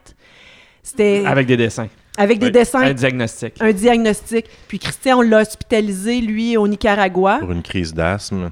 Puis là, c'est là qu'on a mis notre, notre plan d'urgence en, en fonction. Donc, Isabelle, elle- je, je m'en vais appeler les assurances, je m'en vais appeler ma mère, je m'en vais appeler qu'est-ce qui se passe, ramène toutes les factures, ramène toutes les, informations, je m'en vais à telle place, euh, les gens de l'hôtel étaient informés. J'arrive, ils, ils me disent oui, tu t'en vas à l'hôpital Raponese, là, l'hôpital japonais. Oui, une pédiatre qui était à l'auberge. Oui, qui était à jeunesse. l'auberge jeunesse qui disait oui, il faut, faut que ton garçon euh, aille à l'hôpital. J'arrive à l'hôpital, moi je parle plus espagnol que- qu'Isabelle. Donc j'arrive, euh, j'inscris Christian, je, je m'installe. Avec les chiens, les lézards et tout le reste qui passe dans l'hôpital. Puis, puis là, on, on- on s'assoit, puis tout à coup, le médecin ouvre la porte, puis elle, me crie en espagnol Mais qu'est-ce que tu fais? J'attends mon tour. Puis elle me dit Non, non, elle dit Faut que tu rentres tout de suite, il y a une urgence. Je dis, Oui, effectivement, c'est pour ça que je suis ici. Donc là, traite Christian, euh, nous revoit, fait la prise de sang euh, et tout et tout. Euh, après ça, elle me fait la prescription. Elle me dit C'est beau, c'est terminé. Je Bon, est-ce que je dois quelque chose? Non, non, c'est gratuit. OK? Euh, où est-ce que je vais avec les médicaments? Tu vas à la pharmacie de l'hôpital. Est-ce que je vais payer quelque chose? Non, c'est gratuit. Tout est gratuit. Tu viens me revoir demain. Finalement, ça s'est réglé en, en trois heures, zéro dollar, tout inclus. Euh, le On est retourné traitement. pendant une semaine à Ouais. tous les jours. Il y avait le traitement royal. euh, ça, a été, ça a été fantastique. Quand tu reviens ici, les, les- les services de soins sont, sont incroyables ici au, au Québec, Ils au sont à la Canada. fine pointe, ouais, Ah, ici, par contre, c'est la lourdeur d'entrée dans le système qui est vraiment difficile. C'est ça. Une fois qu'il Là-bas, prend en charge, c'est Là-bas, c'est toujours rapide. On va trouver ça. une solution, puis on, va se débrouiller. Mais c'est extrêmement vite. Donc, on n'a pas eu de problème euh, supplémentaire. Tout a été super bien. Même en Inde, euh, Christian avait encore une fois une crise d'asthme. Puis je prépare le terrain, je sens que ça s'en vient. Tu je commence à voir qu'il qu'il qui respire difficilement un petit peu. Je demande à la dame où est-ce qu'on vit. On est dans une maison familiale. Je dis, si jamais j'ai besoin de voir un médecin, euh, pouvez-vous me guider un peu? Fait qu'elle dit oui, oui, elle dit je vais vous revenir avec les informations. Ben, en fait, ça cogne à la chambre. C'était le médecin qui est arrivé avec sa trousse. Elle l'avait appelé. Elle l'avait appelé, il était rendu, il l'a examiné, il a donné des médicaments, il est reparti, ça a coûté 20 canadiens. Merci, Ah, même bonsoir, c'est parti. Wow. Donc, euh, on était vraiment chanceux. En fait, je pense que euh, c'est 16,90. Faudrait que je le retrouve, mais, mais c'est vraiment incroyablement pas cher. Si on avait, mettons, on, prendrait un souvenir particulier de chaque pays. euh, si on y allait, avec la- on y en a parlé de la Mongolie, tantôt on a parlé, Maximilien, avec euh, les- la nourriture. euh, mettons, si on y allait juste avec la Mongolie, qu'est-ce qui vous a marqué le plus à la Mongolie? la nourriture. La nourriture. Parfait. Et les paysages, la, la- la vie là-bas, les habitants, comment comment c'était? C'est euh, c'est un pays, c'est- c'est c'est- c'est dur. Euh, la vie en Mongolie, quand tu parles aux gens, quand tu les regardes physiquement, les, les hommes ils ont 45 ans, puis ils ont l'air de- de- d'hommes de, 70 ans. Les, les jambes crochent, les dos sont toujours à cheval. Les conditions hivernales sont très difficiles. Dans la capitale, les gens se chauffent beaucoup encore au bois. La suie partout, euh, sur les fenêtres. euh, et- Les gens sont pas très souriants. non, les- c'est Ils c'est ont la très, vie C'est dure. très dur. Oui, c'est très, très difficile. Euh, mais les, les steppes, euh, c'est à perte de vue. Le ciel, euh, quasiment toujours super bleu. Euh, c'est- fantastique. C'est la liberté, euh, effectivement. Qu'est-ce que vous avez fait? Combien de temps vous avez été en Mongolie? Un mois. Un Un mois. mois, Puis ouais. qu'est-ce que vous faisiez euh, de vos journées? Ben, il y a une fois, par exemple, on était euh, chez, chez, chez des personnes, puis euh, ils nous ont juste envoyé, moi et ma mère, aller là-bas avec les moutons. OK, on va aller là-bas avec les moutons. Fait qu'on est allé là-bas toute la journée avec les moutons. Ils sont venus nous chercher pour manger. On est Vous avec les les moutons? moutons. ou, euh, Ah Puis ouais? on est- ouais. OK. Ça a été ça notre journée. Ah, toutes sortes d'activités. On a fait de la pêche, on a fait un peu de chasse. T'es allé à la euh, chasse à la La marmotte. chasse à la marmotte, qui était très bon, la marmotte d'ailleurs. Euh, les- on a dépecé des moutons, on a aidé pour le bois, on a fait, euh, on a fait de la randonnée pédestre, on est allé aussi dans bon, quelques petits musées. Euh, puis on a fait une excursion à cheval. Donc ça, ça a été, euh, Ouais. ça, ça a été quelque chose. Moi, je suis comme on disait tantôt, moi, je suis pas cavalier dans l'âme. Puis on a T'en fait ça pendant déjà fait? Ou, euh? Pas vraiment. Est-ce que j'en, est-ce que j'en ferai?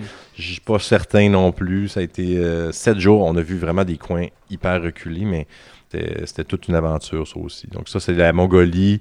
Donc la nourriture, c'est un point quand même marquant, puis les grands espaces, Ouais. euh, effectivement. En parlant d'activités qu'on faisait aussi, quand on était dans la famille, euh, ils nous ont offert d'aller traire les yaks. Ah oui? Donc, euh, chacun à tour de rôle, on allait s'essayer de traire les yaks. Puis après, ils ont pris le lait qu'on avait trait, puis ils l'ont, ils l'ont fait euh, bouillir, c'est ça? Puis ils ont fait la, tout le processus du yogourt. Puis la journée ou deux plus tard, ils nous ont fait goûter à notre propre yogourt avec un petit. petite confiture quelconque. Puis euh, ça nous- non identifié. non identifié, mais c'était euh, c'était bon. surprenamment vraiment bon. C'était meilleur que le yogourt qu'on mange ici. C'était c'était excellent. Très, très riche. Le yogourt de yak, c'est euh, ça a essayé en tout cas. C'est, Ouais, ouais. clairement, on en cherche ici, mais on n'en trouve pas ben, ben. Ça doit être assez rare, oui. Puis la Chine, combien de temps vous avez été en Chine? Un mois. Un mois encore. Puis qu'est-ce que vous avez fait en Chine principalement? En fait, en Chine, c'était des grands centres. C'était Des villes? Des musées. Des musées. Des musées, beaucoup. Puis c'est un peu le pays qui. Je pense qu'on l'avait moins bien planifié ou on l'a moins bien géré. On est resté. Là, cette fois-là, on est resté avec les touristes. Donc, dans des grandes villes, Beijing, euh, Chengdu. On a fait quelques. le musée des pandas, mais on n'a pas l'impression qu'on qu'on a vu quelque chose qui était hyper intéressant. Oui, on a vu la muraille de Chine, c'est- c'est. bizarre à dire, mais avec des millions de personnes là, que t'attends que l'autre monte la marche pour que Ouais, tu puisses ouais, monter ouais. la marche. On a vu la cité interdite, etc. Mais je sais pas, on est resté dans les grands centres, puis on n'est pas du genre grand centre. En fait, trop. en fait, ce qui, qui- en Mongolie, il y a quand même beaucoup de gens qui parlaient français, puis beaucoup de gens, de Mongols qui parlaient français, puis de Mongols qui parlaient anglais, parce que c'est, ils reçoivent beaucoup de touristes euh, européens. Donc, euh, c'était plus facile. En Chine, personne, personne parle français, puis même personne parle anglais. Donc, c'est très difficile de communiquer. Euh, donc, on, on a eu un peu plus de difficultés de ce côté-là. On en est resté, comme, comme Isabelle dit, dans les grands centres Mais les à- gens nous ont aidés. vraiment beaucoup. beaucoup. C'est des gens mais qui aller à l'extérieur, là, là, on se serait retrouvé vraiment dans la, la contrée, ça aurait été très, très compliqué. Compliqué. On, on est quand même allé à quelques endroits, là, assez loin, Mais euh, on est resté dans les villes. Évidemment, c'est des grandes villes, des grosses villes. Mais on a été chanceux. Beijing, euh, les gens, c'est la pollution. Hein, tout le temps, c'est pollué, Beijing, Beijing. Mais nous, on était là pendant une semaine, le ciel bleu. Ah. Euh, Ouais, on ouais, n'a jamais eu de, en de été, smog. là. Oui. Puis l'été en Chine, c'est extrêmement chaud. Euh, Christian l'a dit, là, on- on- Béatrice sortait, la, peau lui piquait partout. Il faisait Oh, ok. 38, 39, 40 degrés. Puis on était là au mois de juillet, euh, fin juillet, début août. Puis euh, ce qu'on a réalisé, c'est que le mois d'août en Chine, c'est le mois où les gens sont en vacances.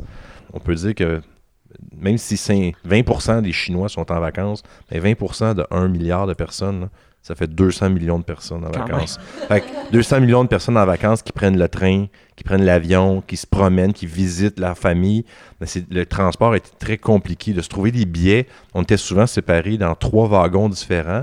Puis ils nous faisaient une place parce qu'on était des touristes, parce que sinon, on n'aurait jamais eu de billets. On n'était pas dans la, le bon temps Ah, pour visiter la Chine, même si ça a été très agréable. Mais c'était extrêmement chaud. puis C'était euh, c'était assez compliqué. Ben, c'est ça. Moi, ma chose marquante en Chine, je pense que c'est vraiment la chaleur. Puis justement, Juliette, elle a une anecdote là-dessus. Ouais, on mangeait des. Papa et maman, il faisait tellement chaud qu'ils nous achetaient des, des popsicles. Puis ça fait en sorte qu'il faisait tellement chaud, justement, comme je disais, qu'il fallait se pencher puis manger le popsicle par en haut. Je sais pas Parce si c'est qu'il- clair. Parce qu'il dégoûtait. Parce ouais. qu'il dégoûtait. Fait que si on le mangeait normalement, ben ça, ça tombait tout par terre. C'est juste que- du jus, Ouais, là. c'est ça. Fait qu'il fallait le mettre au-dessus de notre bouche pour euh, réussir à le manger, sinon ça. Puis aussi, euh, en Chine, euh, on est allé voir un, un temple où il y avait plein, plein, plein de singes. Puis il y avait des ponts pour aller voir d'autres endroits où il y avait des singes. Je sais pas trop comment l'expliquer. Puis à un moment donné, j'ai eu peur. Puis il y a un singe qui m'a agrippé dans le dos. Puis il m'a comme griffé tout le dos. En fait, c'est qu'il y avait une barrière qui disait ne pas aller plus loin. Ah, ok. Puis, ben, on est allé plus loin parce qu'on voulait fuir les touristes, Ok. mais les singes nous ont rattrapés. Ah, d'accord. Vous étiez chez les singes rendus là. Ouais, là. c'est ça. ouais.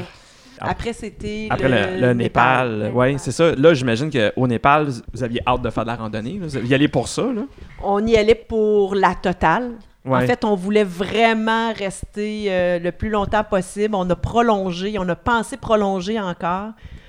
Puis on voudrait y retourner aussi encore euh, au Népal. On a fait euh, 10 jours dans le Langtang, 11 jours, 9 jours dans le Langtang en randonnée, en altitude avec les enfants. C'était... Encore là, est-ce que vous aviez pris un guide ou. euh, On- là, on avait. Oui, Béatrice, elle va, elle va en parler tantôt. En fait, tu quasiment pas le choix parce que l'Himalaya, c'est tellement immense Ouais. tu connais pas, euh, tu connais pas vraiment les environs. Fait qu'on avait un guide, on avait des porteurs, puis on s'était dit, euh, on va prendre un porteur. Tu veux-tu le raconter, Béatrice? On va prendre un porteur pour Béatrice, pour la porter parce qu'elle avait juste 5 ans, puis on Ouais. s'était dit, ça prend un porteur parce que marcher autant de kilomètres en altitude jour après jour après jour, euh, elle n'y arrivera pas. À quelle altitude vous étiez On a monté jusqu'à presque 6000 mètres. OK. Puis là, l'air est raréfié. Fait que. Ouais. ouais. 5400. 5400. Puis toi, Christian, est-ce que t'avais, avec l'asthme, t'avais-tu des problèmes rendus à ces altitudes-là?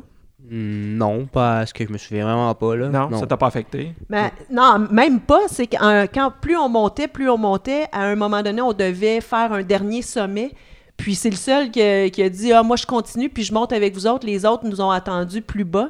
Ah oui. Mais tout ça pour dire que finalement, Béatrice a dit euh, Vous allez prendre un porteur pour rien parce que j'embarquerai pas sur ses épaules. Puis euh, neuf jours de marche, on a pris un porteur pour rien. Ah, Parce que Dieu. Béatrice a Il tout a marché, sauf deux fois 30 minutes, mais il fallait que ça soit sur les épaules de son père et non pas sur les épaules du porteur. mais euh, mais c'est pas grave, il a, il a transporté nos sacs. Au moins, ouais. mais en fait, c'est pas qu'on voulait pas non plus transporter nos sacs, c'est qu'il faut voir que c'est un emploi pour les gens de la place aussi. Oui, c'est ça. Ça Donc, les fait vivre. C'est un pays qui est extrêmement pauvre. Ouais. Puis en les ayant aussi, tu vis avec eux, tu apprends avec Mhm. eux beaucoup, beaucoup. Donc, euh, on avait pris des, des porteurs puis des gens qui prenaient nos bagages. Et il y avait combien de personnes qui vous suivaient avec, avec- Deux plus le guide. Il y avait ouais, deux porteurs plus, euh, plus le guide. Mais le Népal, c'est beau, peu importe où tu es. Vous avez été passé par Katmandou. On a passé par Katmandou, on est allé à Pokhara, on s'est promené euh, un peu partout. Chitwan, qui était un petit peu plus euh, sur le bord de la frontière. Mais vraiment, vraiment, là, c'est euh, les paysages à couper le souffle. La nourriture, c'est bon. Les gens sont gentils. Les gens sont accueillants. Il n'y a, y a rien de négatif euh, au Népal. C'est pour ça que ça vous tentait pas de partir de là. Puis tu voulais, tu voulais pas partir pour l'Inde. En, en fait, tu veux y rester. OK. Euh, On rencontrait beaucoup de, de touristes qui, eux, étaient passés par l'Inde en premier pour ensuite venir au Népal. On le sait, là, les, les gens arrivent en Inde et ont souvent un choc. Ouais. Puis là, des fois, ils, ils- écourtent leur voyage en Inde finalement pour aller se réfugier un peu au Népal, qui est plus. euh, bon, qui a un peu moins de monde, mais qui est plus accueillant au niveau, euh, au niveau du, choc culturel. Puis là, les gens nous disaient Ah, ben, j'ai eu ce choc-là, c'est dur, c'est dur. Donc, c'est ça qui faisait en sorte que des fois, on se disait Ouais, est-ce que ça va être le fun? Mais comme on avait connu le Népal, puis ensuite, on allait en Inde, mais quand on est arrivé en Inde, il n'y avait pas de choc vraiment. C'est, Oui, c'est aussi, euh, vous aviez comme eu le temps de vous préparer mentalement. ben, c'est ça. Puis les- évidemment, les gens agissent beaucoup de la même façon. euh, les gens, euh, la nourriture se ressemble aussi, même s'il y a des, certaines différences. Donc, ça a été euh, l'Inde, finalement, il n'y a, pas eu de- il y a pas eu de choc comme tel. Et là, on va en parler de l'Inde justement. Qu'est-ce que vous avez fait en Inde? Qu'est-ce que vous avez été voir en Inde? En Inde, euh, en Inde, en fait, on est arrivé euh, à Delhi, puis ensuite, il y avait le chauffeur qu'on avait parlé tantôt, qui était là, qui était un super jeune, un chic type, puis euh, il nous a su- surveillés, accompagnés, conduits partout. Euh, il aimait beaucoup être avec nous, on a, eu, on, a, on a beaucoup ri. C'est la première fois qu'il y avait une famille euh, qui, euh, Qui s'occupait d'une qui famille. s'occupait d'une famille. Habituellement, ça va être des adultes seulement. Donc, il était un peu nerveux. Il était tiré à quatre épingles. Il était, quand on se donnait rendez-vous, il était toujours là. Il, il aimait ça parce que on sortait justement des sentiers battus. On lui disait non, nous, on veut pas voir ce que les gens vo- voient. On veut aller à telle place. Oui, mais c'est pas nécessairement euh, ce que les gens veulent voir. Mais nous, c'est ce qu'on veut voir. On le forçait à casser un peu sa, Son- ouais, sa routine. Puis euh, il, a, il a aimé ça. Il a, il a aidé les enfants à faire les devoirs. euh, Lui-même était intéressé par tout ça. Finalement, on a fait beaucoup le, bon, le, le- le Taj Mahal, mais le Rajasthan, donc la partie nord-ouest ou ouest de l'Inde. Euh, Qui est plus, proche du Népal, dans le fond. là. euh, plus proche du Pakistan, en Du fait. Pakistan. euh, le- plus, plus au nord, ça va être le Ladakh là, qui tombe dans les montagnes, mais on Ah était oui. désertique. Le Rajasthan, c'est beaucoup le désert. Donc, toutes les, je dirais, les, les guerriers indiens, les, les- les fameux Maharajas et tout ça, les palais. Donc, on a, on a quand même vu beaucoup de, de villes, Jodhpur, Jaipur, qui sont les circuits quand même touristiques, mais on les faisait le moins touristiquement possible. OK. Une petite anecdote aussi. euh, faut comprendre que maman a une phobie des rats. Ah, Puis qu'il y a un temple en Inde qui s'appelle le temple des rats. OK. Puis qu'on a eu la bonne idée d'y aller. Est-ce que tu le savais, Isabelle? Je le savais, puis je je dis toujours aux enfants, il n'y a aucune peur qui ne se surmonte pas. Fait que là, Maximilien va continuer Mais là, l'histoire. on, Ah, on arrive là-bas, on paye le, le billet d'entrée dans le temple. Puis Là, il y a des petites chaussures bleues. euh, vous savez, les chaussures l'hiver, là, pour, euh, pour pas que la neige rentre. Donc, Oui, on, oui, oui. On met ça, puis on, on sait pas trop pourquoi, là. On marche, puis là, on rentre dans le temple. Puis là, ma mère de devenir euh, verte, puis d'être comme, je peux pas rentrer. Puis des quatre enfants de la regarder, puis de dire, aucune peur, ne pas être vécu. avec un grand sourire. Puis là, on, on la traîne de force. Elle veut pas y aller, elle veut pas y aller. Elle Parce se qu'il y a des rats, débat là. presque. Parce Mais que j'étais sidérée, là. Ah, J'étais tétanisé. là. Tu sais, quand on dit là, tétanisé de peur, je pleurais, je shakeais, je ne pouvais plus bouger. J'avais les enfants autour de moi. Maman, il n'y a aucune peur qui ne se surmonte pas. Tu viens. Là, on parle, on parle de, milliers de rats partout qui, Ah, qui- oui. qui viennent boire dans des offrandes, dans des bols de lait, dans Mais des, là, il faut les- comprendre du fromage et tout que je suis un spécimen parce que eux, c'est comme la réincarnation des enfants, les rats qui sont là. Donc, ils comprennent pas Pour que toi, t'as peur. pourquoi moi j'ai peur. Puis c'est euh, c'est même choquant pour eux autres de me voir réagir comme ça. Donc j'ai pas le choix de prendre sur moi puis de dire ben là t'es là ma belle, fais avec puis avance. Finalement j'ai réussi à le faire mais c'est tout le long du temple, elle, elle shakeait partout, puis elle avait peur d'aller. Puis euh, il y avait aussi une, légende qui disait qu'il y avait un, seulement un rat albinos dans tout le temple, parmi les milliers de rats. Puis je pense, on l'avait vu, me semble, il était passé. euh, on avait fini par le voir, mais c'est tout ça pour dire que le temple des rats, je pense pas qu'on va y retourner. hein. Pas Isabelle, en tout cas. Non, moi je vais rester à la porte. D'accord. Par la suite, euh, on est allé Au Sénégal. Sénégal. Fait que de- vous êtes parti de, de- directement euh, de l'Inde pour vous rendre au Il y a eu Sénégal. un petit euh, mini arrêt à Dubaï ou Ah ouais. euh, Ouais, aux ça, c'était juste un layover. mais-. Ouais. Ouais, c'est ça qu'on n'a pas eu le temps de voir à part euh, à, à l'arrivée puis au départ un peu les, les fameux palmiers dans l'océan, Oui, oui, oui. les îles. Mais ensuite, ça a été euh, Dakar, au Sénégal. Puis on s'est promené euh, beaucoup dans le Sénégal. Ça a été très intéressant aussi. Est-ce que vous avez passé un petit peu plus de temps au Sénégal ou. euh, Ben, c'était un mois aussi. Donc Six là, on- ouais, là c'était. Puis on est arrivé au changement de, de température euh, donc, euh, au, au Sénégal. C'est-à-dire que c'est- c'est très chaud. Puis là, c'est devenu un peu plus frais, euh, agréable. Puis on était. C'était c'était quatre semaines parce que c'était euh, au mois de décembre. Puis ensuite, on allait pour Noël au Cap-Vert. On, on est parti, on est allé au nord du Sénégal, à Saint-Louis. On est allé aussi plus au sud. On est allé des fois. On a pris des vacances un petit peu sur le bord de la mer. Donc, on a vu euh, diverses places là, du Sénégal. Les gens, euh, le- le- au Sénégal, ben, ce qui arrive, c'est que tout le monde pense que tu es français. Euh, puis là, ben, évidemment, les Français, ils ont l'historique aussi du Sénégal, ouais. économique. euh, Avec Euh, Paul Gérin-Lajoie qui avait instauré des écoles là-bas. Donc, no- notre, Pa- Paul notre Gérin- Paul Gérin-Lajoie à Ah nous, qui ça. est allé instaurer. Fait que quand on disait qu'on était des Québécois, il nous parlait beaucoup du système d'éducation aussi, faisait toujours référence Tant, au tant- qu'ils considéraient qu'on était des Français, là, on était un peu persona non grata. là. Mais quand, les, quand ils se rendaient compte qu'on n'était pas Français, là, ils pensaient qu'on était Belge. Ensuite, Suisse, euh, Italien, Allemand. Puis ils finissaient par comprendre que non, on venait du Québec. Puis ils faisaient le lien avec Paul Gérin-Lajoie. Puis beaucoup de gens nous ont dit, nous, ça nous a sauvés, ça. Avec ça, on est devenu enseignants, on est devenu C'était comme notre carte de visite. Puis là, on venait du Québec, puis il y a beaucoup de Sénégalais au Québec. bon Donc, ah ouais, puis là, tout le monde était sur la fête. puis- ouais. Ben oui, il y avait pas Gérin la joie, mais il y avait aussi Ah, vous venez du pays à Céline. Bien sûr. Oui, le pays à Céline. Christian le disait, là, euh, loin du micro, c'est un peuple vraiment joyeux, un peuple accueillant, un peuple... Tu, tu te fais des amis, là, hyper facilement, puis les enfants ont pris des cours de, de voile, euh, tout près de Dakar, ont pris des cours de voile pendant plusieurs jours avec des gens. On s'était mis amis avec eux autres. Comment il s'appelait? Zé. il s'appelait Zé. Il a fait d'ailleurs un, un de nos djembés. C'était vraiment là, euh, un peuple hyper accueillant, vraiment. On faisait comme partie de la famille même. Ouais, le fait, euh, un fait marquant du Sénégal, c'est bon, les gens, oui, euh, on, a- on- s'est vraiment promené, ça a bien été, mais c'est un événement un peu tragique, c'est-à-dire qu'on était à Sali, sur le bord de l'océan, quand, tout à coup il y a eu un feu, puis on pensait que c'était des poubelles qui étaient brûlées un peu plus loin, mais là finalement, euh, je regarde Isabelle, c'est un gros tas de poubelles qui brûlent, puis là les gens commençaient à parler, puis là c'était le village euh, de...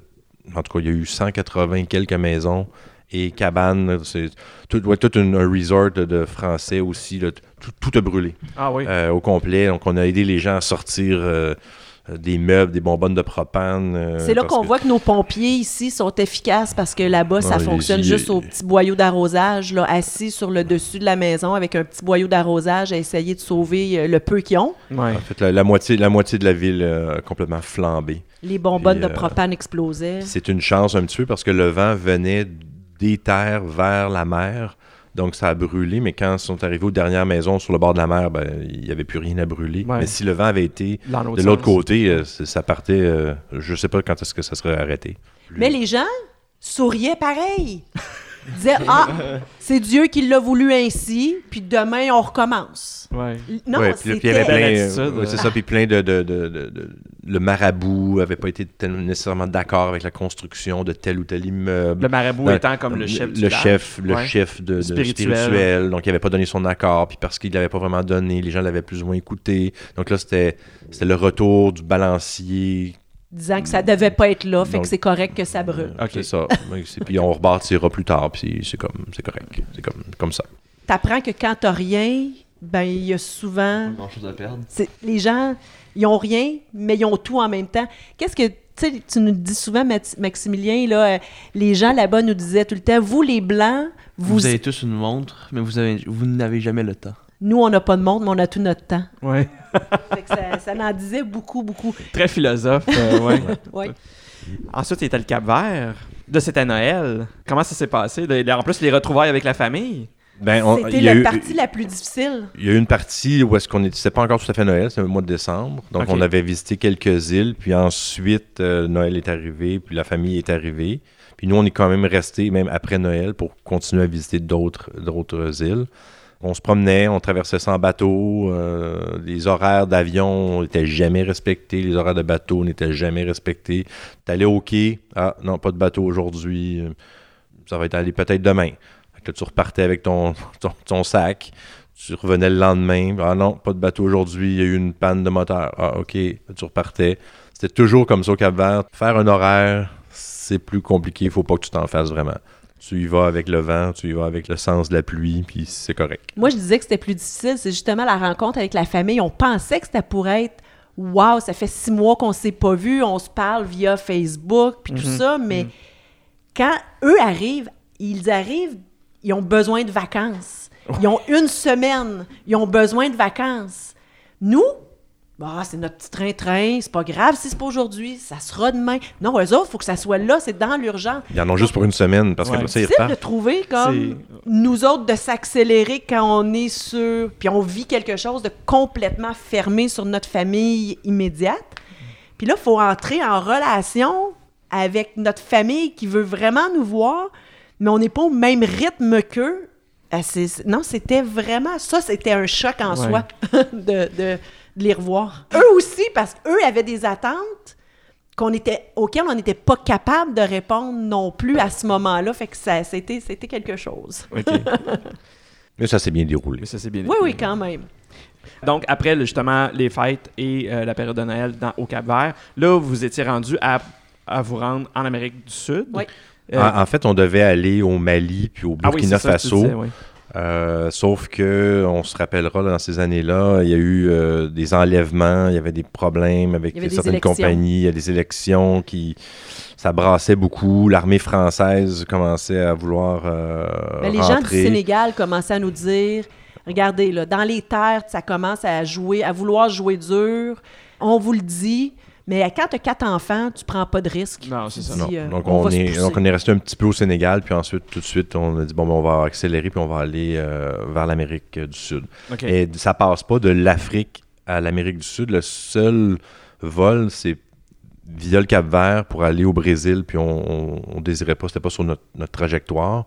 Donc, euh, la meilleure façon, c'était de revenir en Espagne. Et là, il y avait beaucoup, beaucoup de vols pour euh, le Pérou, le Venezuela, la Colombie. Et donc, ça, c'était plus. Donc, vous avez simple. un arrêt obligatoire en Espagne Oui, de quelques jours. de quelques jours. Puis après ça, direction euh, l'Amérique du Sud, l'Amérique centrale. En fait, le vol, le vol, le super vol, ça a été euh, Madrid-Rome, Rome-Caracas, Venezuela, puis Caracas-Lima, Pérou. Ça, c'est- c'est c'est- c'est le vol qui coûtait le moins cher, là, au lieu d'un vol direct. Trois escales. ouais, trois escales. Et euh, mon, mon sac à dos, moi, n'a pas fait le, le voyage. voyage. J'étais pas- à Lima, j'avais plus de sac à dos. Ah oui, t'as Ouais. t'as perdu tes choses ou. euh, Euh, oui. Puis là, on s'est dit, qu'est-ce qui arrive? Et les, Sachant que tu le- n'as pas d'adresse. c'est ça, t'as pas encore en d'hôtel. On était Ouais. euh, donc finalement avec euh, la, la compagnie aérienne, euh, on, a, on a jasé puis on a appelé puis la- le sac était resté à Caracas. Donc ils sont venus nous le porter là, deux jours après. Fait que pendant deux jours, euh, on n'avait pas de matériel. euh. il, nous, il nous manquait quelques trucs, mais c'était correct. On était quand même à Lima, donc c'était pas euh, c'était facilement accessible pour tout le reste. Puis là, j'imagine le Pérou, le but aussi, c'était d'aller faire le Machu Picchu, puis de faire la, la cordillère des Andes, de faire de la randonnée. On a tout fait ça. On a même fait ce qu'ils appellent le Huayna Picchu, qui, qui est une deuxième montagne après, dans le fond, le Machu Picchu, qui est très limité, en fait, d'accessibilité aux touristes. Donc, il y a, je pense, c'est 200 personnes par jour qui peuvent avoir un permis pour monter le Ok. Huayna Picchu, qui est considéré comme assez dangereux parce que c'est assez abrupt. Donc, c'est un enfant monte une marche, on met notre main en arrière, une marche, on met notre main en espérant que Sans, sans aucune clôture sur haut. le côté. Ah, ok, ouais, ok. C'est pour ça qu'ils font. Il faut pas que ça soit la foule non plus. C'est ça, soit non. C'est ça, faut pas que ça soit la foule. Euh, une grosse difficulté qu'on a eue, euh, c'était la, c'était la période, on était au mois de janvier, puis au mois de janvier, c'est la saison des pluies au Pérou, et euh, les rivières débordaient de partout, les chemins s'arrachaient. Euh, dans la ville de Arequipa, on marchait, on avait de l'eau plus haut que les chevilles, partout. Ah, dans les rues, on était toujours mouillé, mouillé, mouillé, donc on n'a pas eu de la belle météo, ça a été compliqué d'aller jusque... Les transports étaient Euh, compliqués. Jusqu'à Cusco, c'était compliqué. De Cusco, prendre le train, c'était compliqué pour le, le Machu Picchu. Euh, dans les forêts, tout était détrempé tout le temps, tout le temps, tout le temps. Donc, euh, on, on a vu du beau, beaucoup de belles choses, mais ça a été une météo difficile. Ça, c'était-tu dur pour la morale ou. Non, c'est ça, plus rendu non, c'est comme c'est- si Ouais. comme ça aujourd'hui, puis on va aller voir tel Faisait truc, on va, on va aller faire plus d'écoles, on va aller euh, voir tel magasin, puis finalement, ben, tu, tu te reposes un peu plus, tu choisis tes batailles. C'est ça que je me rends compte avec tout ce que vous me dites, c'est que justement, en ayant ce rythme-là de prendre le temps que vous aviez, c'était pas grave, il n'y avait jamais de rush, il n'y avait jamais de stress pour faire des activités parce que vous saviez que vous aviez toujours du temps pour les faire. Oui, puis on savait pas ce qu'on voulait faire. Ouais, Donc, on aussi. arrivait, on n'avait pas d'objectif précis. Oui, on savait qu'on voulait faire le Machu Picchu, où Oui. il y a certains endroits que tu veux absolument faire, mais on n'avait pas d'objectif. Puis si c'était pas ça, ça sera autre chose. Nous, c'était d'être avec le peuple, d'être d'aller dans les marchés, d'errer. Tu sais, nous autres, on dit tout le temps, on arrive dans une ville et on erre. On Mhm. tourne à gauche, on tourne à droite, puis ça nous amènera où ça nous amènera. Mm. Puis en jasant avec les gens, on, on disait, ben nous, on n'est pas ici juste pour une journée ou deux. On est ici pour euh, trois jours, quatre jours, cinq jours. Les gens nous disaient, ah oui, ah, c'est- différent des autres parce que là, vous allez avoir le temps. Ah, ah, ben, je vais, vous devriez aller voir ça. Vous devriez aller dans tel. Donc, ils nous suggéraient des, des Des choses, inhabituelles. Ouais, c'est ça. Puis là, ben, on, on décidait, puis oui, on va faire ça. Puis on prenait l'autobus, puis on allait dans un autre village plus loin, puis on revenait. Puis on, on y allait avec la- les, les conseils des gens, beaucoup. Puis ensuite, vous avez été jusqu'en Amérique centrale, euh, Ouais, on a toujours voyagé en autobus. toujours. Toujours, une Fois, toujours. une fois que vous étiez sur le continent nord-américain, ben, le continent américain. Oui, euh, ça a toujours été en en, autobus. autobus. de nuit. On faisait toujours les, les tours de nuit parce que ça sauvait des, de l'hôtel. Puis en même temps, tu- perds pas de temps de visite parce que la nuit, tu, tu visites pas. Donc Non, quand on ça. arrivait le jour, ben, on avait dormi quelques heures. Les enfants étaient toujours frais et dispo. Eux autres, ils avaient toujours dormi leur nuit. Ouais, c'est ça. Mais- Ça, ça se passait-tu bien pour le dodo ou. euh, Habituellement, bon, les, les Les enfants, enfants? ça s'habitue, ça va se tourner en petite boule dans un coin, Ça prend moins de ça place, tombe à dormir.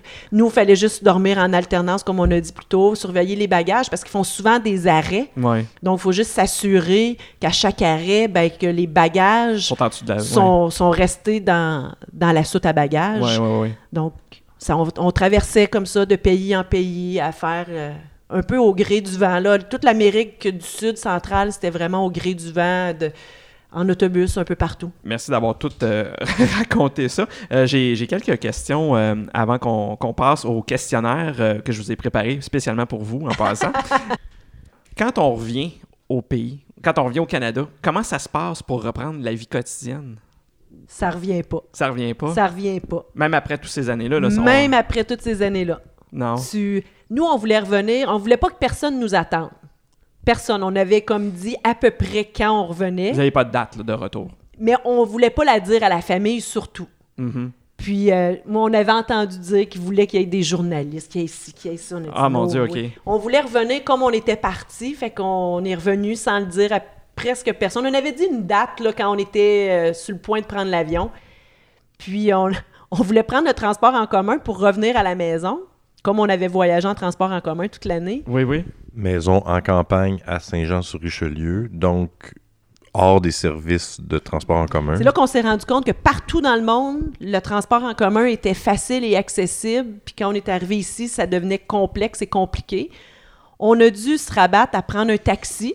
Donc, on a pris un taxi pour s'en venir. Puis là, on a, on a dit au monsieur du taxi, on a dit, tu nous ramènes pas jusqu'à notre maison, tu nous laisses trois kilomètres avant notre maison sur un rang de campagne, faut revenir à la marche. OK. Mais le monsieur, il comprend pas le principe qu'on veut revenir à la marche. Il dit, oui, mais c'est le même prix. Je dis, ça nous dérange pas. C'est pas le prix de problème. C'est pas le prix, je veux finir en marchant jusque chez nous. C'est le principe. Et il était 4h30 du matin. Puis là, il comprenait pas pourquoi on voulait marcher à 4h30 du matin sur le bord d'un rang, avec les enfants, avec les sacs à dos. Et finalement, il a dit Bon, ben, c'est ce que vous voulez, je, je vous laisse là. Puis on a marché comme ça pendant les kilomètres. Puis on a croisé, les gens commençaient à aller au travail vers 5h, 5h30 du matin. Mais personne personne s'est jamais arrêté pour nous poser une question en nous disant Avez-vous un problème? Qu'est-ce que que vous faites là? Est-ce qu'on peut vous aider? Tandis que dans tous les autres pays, ça prenait pas cinq minutes qu'on marchait sur le bord d'un chemin avec les sacs à dos, que quelqu'un s'était arrêté pour nous dire Est-ce que je peux vous aider? Est-ce que je peux vous amener en, à- où est-ce que vous allez? Est-ce que vous Embarquer avez des dans la questions? voiture. Embarquer dans mon pick-up, embarquer. Puis, mais ici, non, les gens. les gens C'était notre choc du retour. C'est un choc culturel de, de revenir au pays, dans le fond. C'est le choc culturel, il était ici. Là. Oh oui. Le choc a été ici, effectivement, et il l'est encore après huit ans. C'est parce que tu as tellement vécu, tu as tellement vu, puis les gens on est choyé ici. hein. Je dis toujours qu'on a gagné à la loterie euh, du monde. On a, on a des moyens, on, on a tout ce qu'on a de besoin pour vivre au quotidien. Puis beaucoup de gens se plaignent encore. Oui. Mais quand tu as vu tout ça, puis tu as vécu pendant un an, je pense que sur mes deux mains, je peux compter le nombre de douches chaudes qu'on a pris en un an. Mais encore une fois, chaque fois que je prends ma douche puis que j'ai de l'eau chaude, je sens que je suis chanceuse d'avoir de l'eau chaude. Ouais. Tu sais pourquoi tu t'en as? C'est parce que tu as vu les autres pays où il n'y en a pas. Tout à fait. Donc, Tu as pris conscience de tout ça. tu reviens, tu reviens jamais. En tout cas, moi, je parle pour moi. Là, je, Ouais. je ne serai plus jamais celle d'avant, là, jamais plus. Puis les enfants, euh, comment que vous avez euh, vécu ça, le retour, euh, avec justement ce que vous aviez vécu, puis Juliette, tu es la plus vieille. Comment tu revois ça avec le recul maintenant, avec les années? Est-ce que tu t'en souviens assez pour que ça fasse une différence dans ta vie? Ouais, ouais, je peux dire que je m'en souviens assez. Euh, c'est sûr que ça a fait une différence euh, marquante quand même, là, faire euh, un, un an de juste partir puis comme laisser ton, ton quotidien, ton, ton ce qui est normal Ton confort. ici. Ouais, c'est ça. Puis en revenant, mais dans ma tête de, de petite fille de 12 ans, je me suis dit que je, je revenais à ce que j'avais avant, mon, mon confort, ma maison.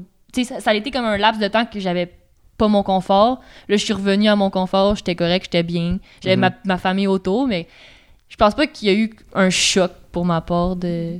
Christian? Moi, c'est un peu comme, euh, comme Juliette. Il n'y a pas eu vraiment de choc, mais c'est plus euh, après ça, euh, quand, quand tu vieillis, puis tu te rappelles tout ce que tu as vécu dans, dans- pendant le voyage, puis tu parles avec des personnes qui ont vraiment pas la même façon de voir le monde. Là, t'es comme, toi, t'as pas voyagé, là, ça paraît. Toi, t'as pas vu ce qu'ils ont. ce qu'ils vivent dans d'autres pays, puis Mhm. genre, ça paraît parce que sinon, tu penserais de toute une autre manière, puis c'est plus ça qui me marque. OK. Ah, c'est plus plus tard, avec Ouais. le recul. T'apprécies plus qu'est-ce que Ouais. t'as, Maximilien? Je comprends parfaitement ce que Christian dit parce que je vis la même chose. Quand tu parles avec quelqu'un, l'ouverture sur le monde est tellement différente. Tu y parles, puis tu. Puis il y a des choses qu'il dit que toi, pour toi sont insensées, puis il y a des choses que toi tu dis que pour lui sont insensées. Mhm. C'est comme deux mondes, même si on vit dans le- à la même place au même moment, puis qu'on n'a pas vécu toutes les mêmes choses. Puis ça fait qu'on est deux personnes complètement différentes, puis qu'on voit les choses de deux manières totalement différentes. Tu parles des gens que tu côtoies de ton quotidien. Des- ouais, ouais. c'est ça, les- C'est ça, parce que les toi, t'as personnes à vécu complètement d'autres choses. ouais. Ça, exactement. Euh, ben, moi, j'ai rien à rajouter, là. C'est exactement ça. Mais Et t'étais moi, toute petite moi, je veux aussi. rajouter quelque chose par Oui, contre à ce que j'ai dit. C'est c'est c'est le fun ce qu'on a vécu. C'est c'est vraiment quelque chose que pas grand monde peut vivre en famille, surtout comme on l'a fait. Mais des fois, je- moi, comment j'aperçois, c'est que c'est un peu lourd parce qu'il y a des gens qui sont Ah, euh, je prévois, j'ai le goût d'aller euh, en Inde. Je vais prendre l'exemple de l'Inde. Puis t'es Ah, mais moi, je suis déjà allé. Ah, t'es- comment ça, t'es déjà allé là? C'est c'est quoi? T'es allé là quand? Là, ah, euh, je suis allé là un mois. Un mois, là. Là, tu dois expliquer toujours tout ce que tu as fait. Là, t'es comme, là, c'est quand même redondant. Tu sais, oui, c'est vraiment impressionnant ce qu'on a fait, mais à un moment donné, tu le répéter à tout le monde, des fois, c'était un peu lourd. Ouais.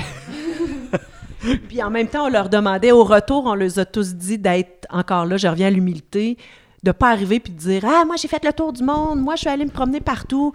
Parce que les- c'est un choix personnel en passant, En puis c'est pas le choix de tout le monde. Non. Puis en même temps, euh, C'est pas tout le monde qui a la chance. C'est ça, pas tout le monde a la possibilité de le Puis- faire. pas, pas tout le monde peut comprendre aussi ce qu'on voulait aller vivre. Mhm. Puis il y a eu, bon, les sentiments étaient partagés lorsqu'on avait annoncé qu'on partait pour un an.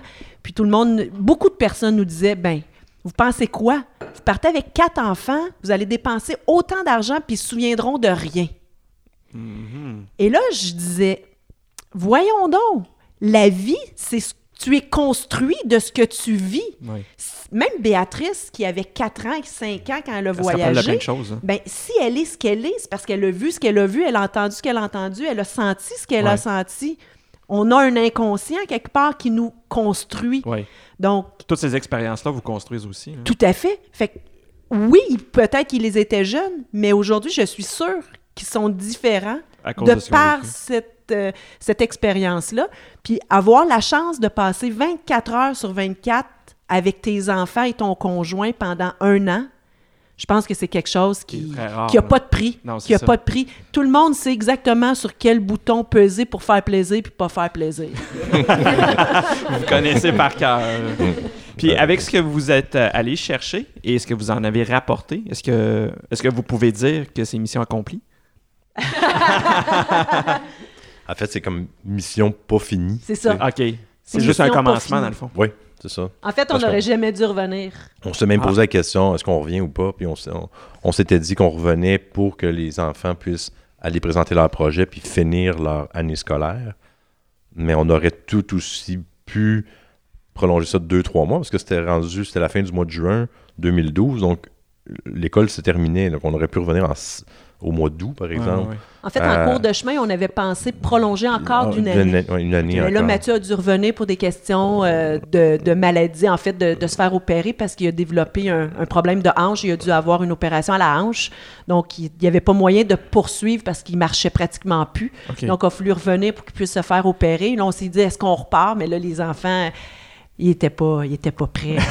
C'est ça, de, de discuter de tout ça avec les gens aussi. Souvent, les gens vont dire ben Moi, j'ai voyagé, mais je suis, je suis allé à Cuba, par exemple. Fait que, oui, tu es allé à Cuba, tu as vu certains trucs, mais tu es allé dans, dans un milieu de vacances pendant une semaine, Mhm. très organisé, très Oui. fermé. Donc, les gens, les gens, pour eux, des fois, le voyage, ben, c'est la plage dans le sud.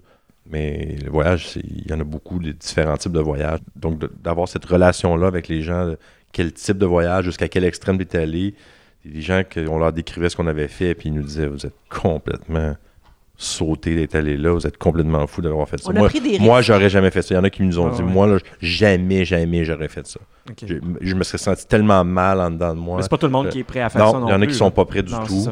Ça. Il y en a qui sont des fois plus, plus fous que nous autres. On en a rencontré aussi. Des Ah, il y en a, c'est sûr. étaient- Il y en a tout à des plus fous. Là. ah, toujours, toujours. Mais on a eu, on a eu cette, euh, cette euh, chose-là. En revenant, je pense à Maximilien un peu, le- au niveau du retour à l'école, ça a été, ça a été difficile. Mhm. Euh, on disait tantôt que l'école avait été facile sur la route. Il y avait beaucoup, beaucoup d'apprentissage. Quand ils sont revenus, les enfants, à l'école, ben, ils trouvaient ça très long, très lourd. Ça avançait pas. Mais Les gens connaissaient rien. Euh, les autres n'étaient pas allumés. Oui, on a, on a eu un- à gérer là, de, de- de presque de l'abandon scolaire au primaire. Ouais. C'est même pas, du décrochage scolaire de secondaire, c'est au primaire. c'est- Hey, c'est même pas le fun l'école, c'est tellement long, on fait rien. Ouais. C'est comme un, d'avoir un espèce de gros, euh, un gros blues, un Ouais, un postpartum blues de voyage. Oui, ouais. parce qu'en plus, Maximilien, il n'avait pas fait sa deuxième année. On l'avait fait faire la troisième année avec Christian. Mais quand il est revenu, Il il tente pas. refaisait la troisième année. Ouais. Donc, euh, C'était lui, là. il trouvait ça long. Puis notre inquiétude, c'était Béatrice, parce que Béatrice a jamais été en garderie, a pas fait de maternelle, elle était sur la route pendant un an, et là, c'était de lui demander de s'asseoir dans une classe avec 25 autres jeunes, puis d'écouter un prof parler toute la journée. Ouais. Donc, on avait pas mal d'inquiétudes. C'était correct, mais ça a pris comme un mois ou deux avant qu'elle comprenne un peu ce qui se passe, puis de dire, OK, ben c'est ça, faut que je m'assoie dans Ouais, une ouais. classe, puis que j'écoute. Oui, ouais, c'est ça que la différence est là. ouais. Mettons que vous aviez à vendre cette idée de projet-là à des gens. Mettons que quelqu'un vous parle Ah, j'aimerais ça partir, moi aussi, avec ma famille. Ça serait quoi votre speech de vente? Ça serait quoi les bienfaits que vous pourriez donner euh, à, à une famille ou à même un, un couple? Ça pourrait être juste un couple aussi. Là. Ça, c'est le côté le plus difficile.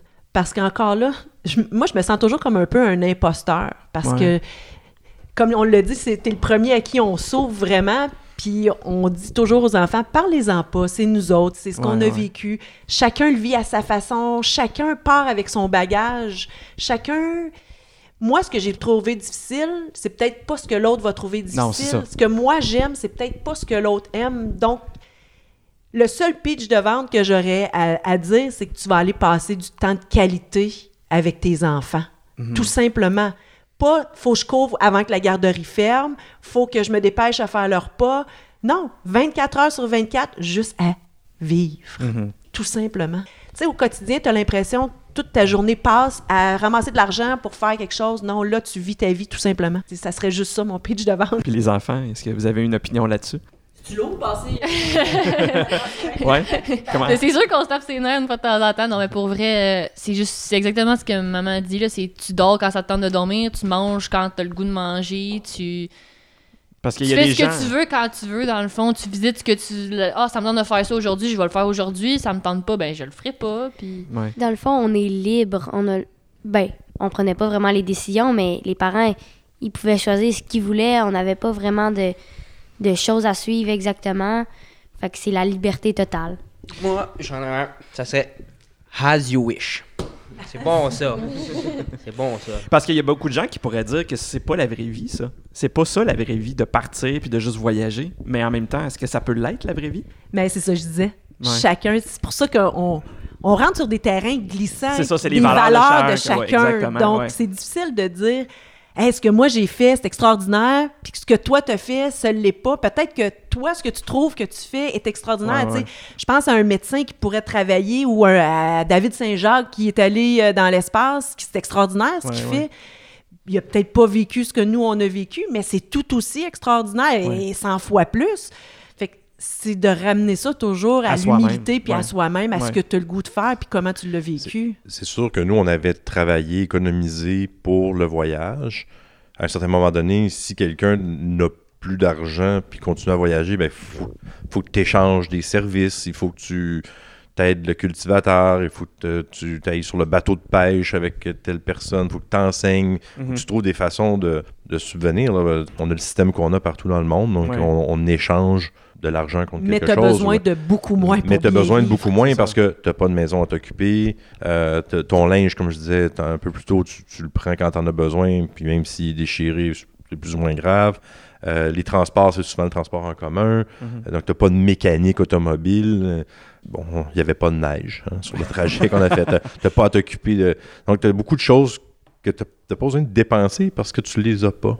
Ouais. Euh, T'as ça- pas de pression sociale. Ouais, c'est ça aussi. Ne serait-ce que pour la performance au niveau professionnel ou euh, au niveau du look, hey, faut, c'est important, il faut avoir du linge à la mode, il faut, faut mettre des vêtements qui se coordonnent ensemble. Ouais. D'ailleurs, T'as- euh, t'as on, peut en, on peut en parler. T'es revenu avec un look complètement différent quand t'es revenu de voyage.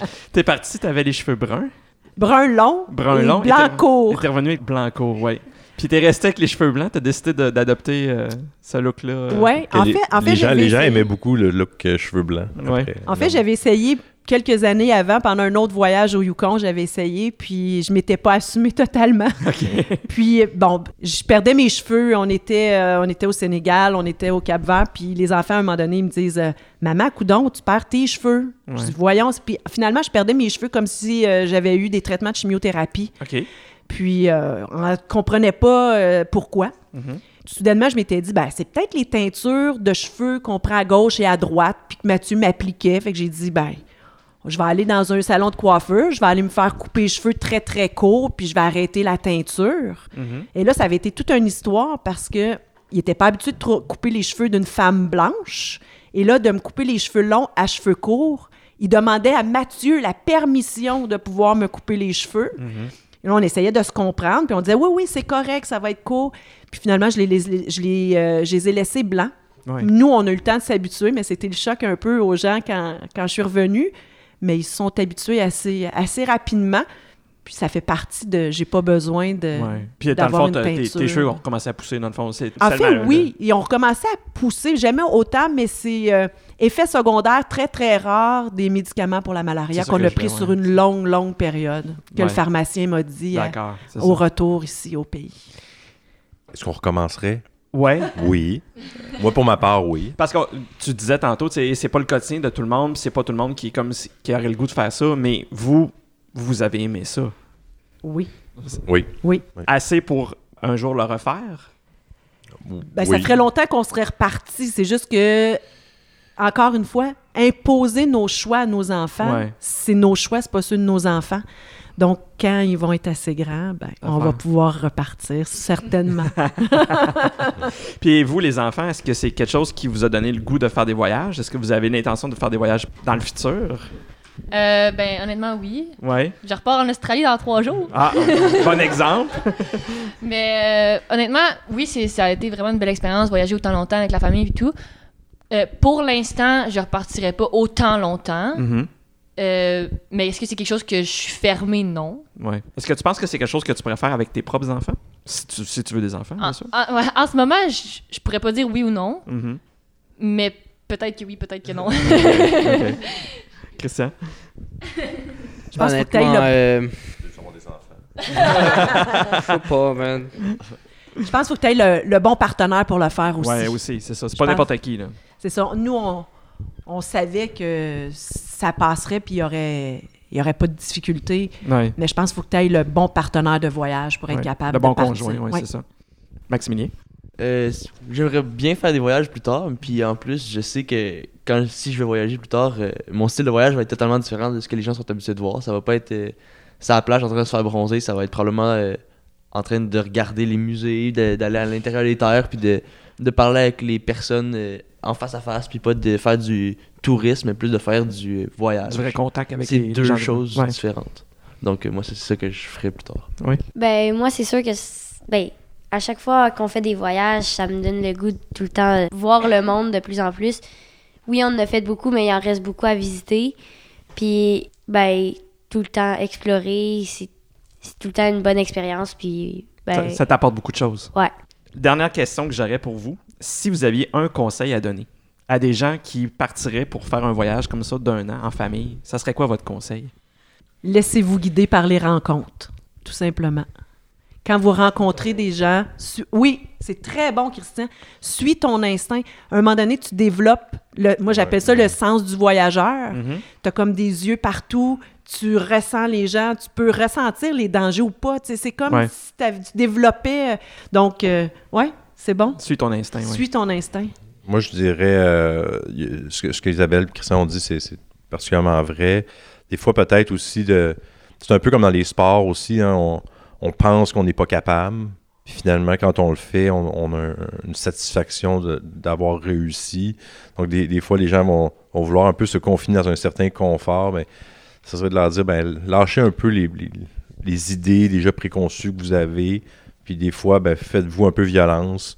Puis ça va être pas si pire que ça. Puis vous allez être, con- vous allez être content. De pas hésiter à faire le saut puis Ben, tu sais, t'as pas besoin toujours de coucher dans l'hôtel 5 étoiles avec le lit moelleux. Euh, Ouais. Des fois, tu peux. Des fois, c'est- le lit est pas le fun. Sauf que quand tu te retournes, tu regardes par la fenêtre, ben, t'as un volcan que tu vois qui est en éruption à l'autre bout avec le ciel étoilé. Puis tu dis, ça- Richard Desjardins le disait si bien, t'as pas besoin d'un 5 étoiles quand t'en as 5 milliards dans le ciel. C'est ça, exactement. c'est Richard qui l'a dit, de toute façon. Je, je- je pense que ça va, ça va se terminer là-dessus. On peut plus rien dire d'autre. Pour terminer, j'ai mon petit questionnaire euh, de partout dans le monde.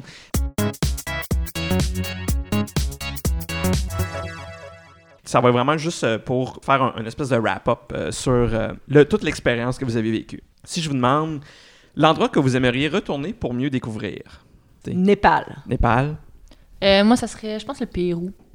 Euh, moi, ce serait plus, euh, je pense, la- le nord de la Mongolie. J'aimerais ça aller plus euh, limite Russie, puis d'aller voir euh, les forêts, puis les steppes plus au nord. Ouais. OK?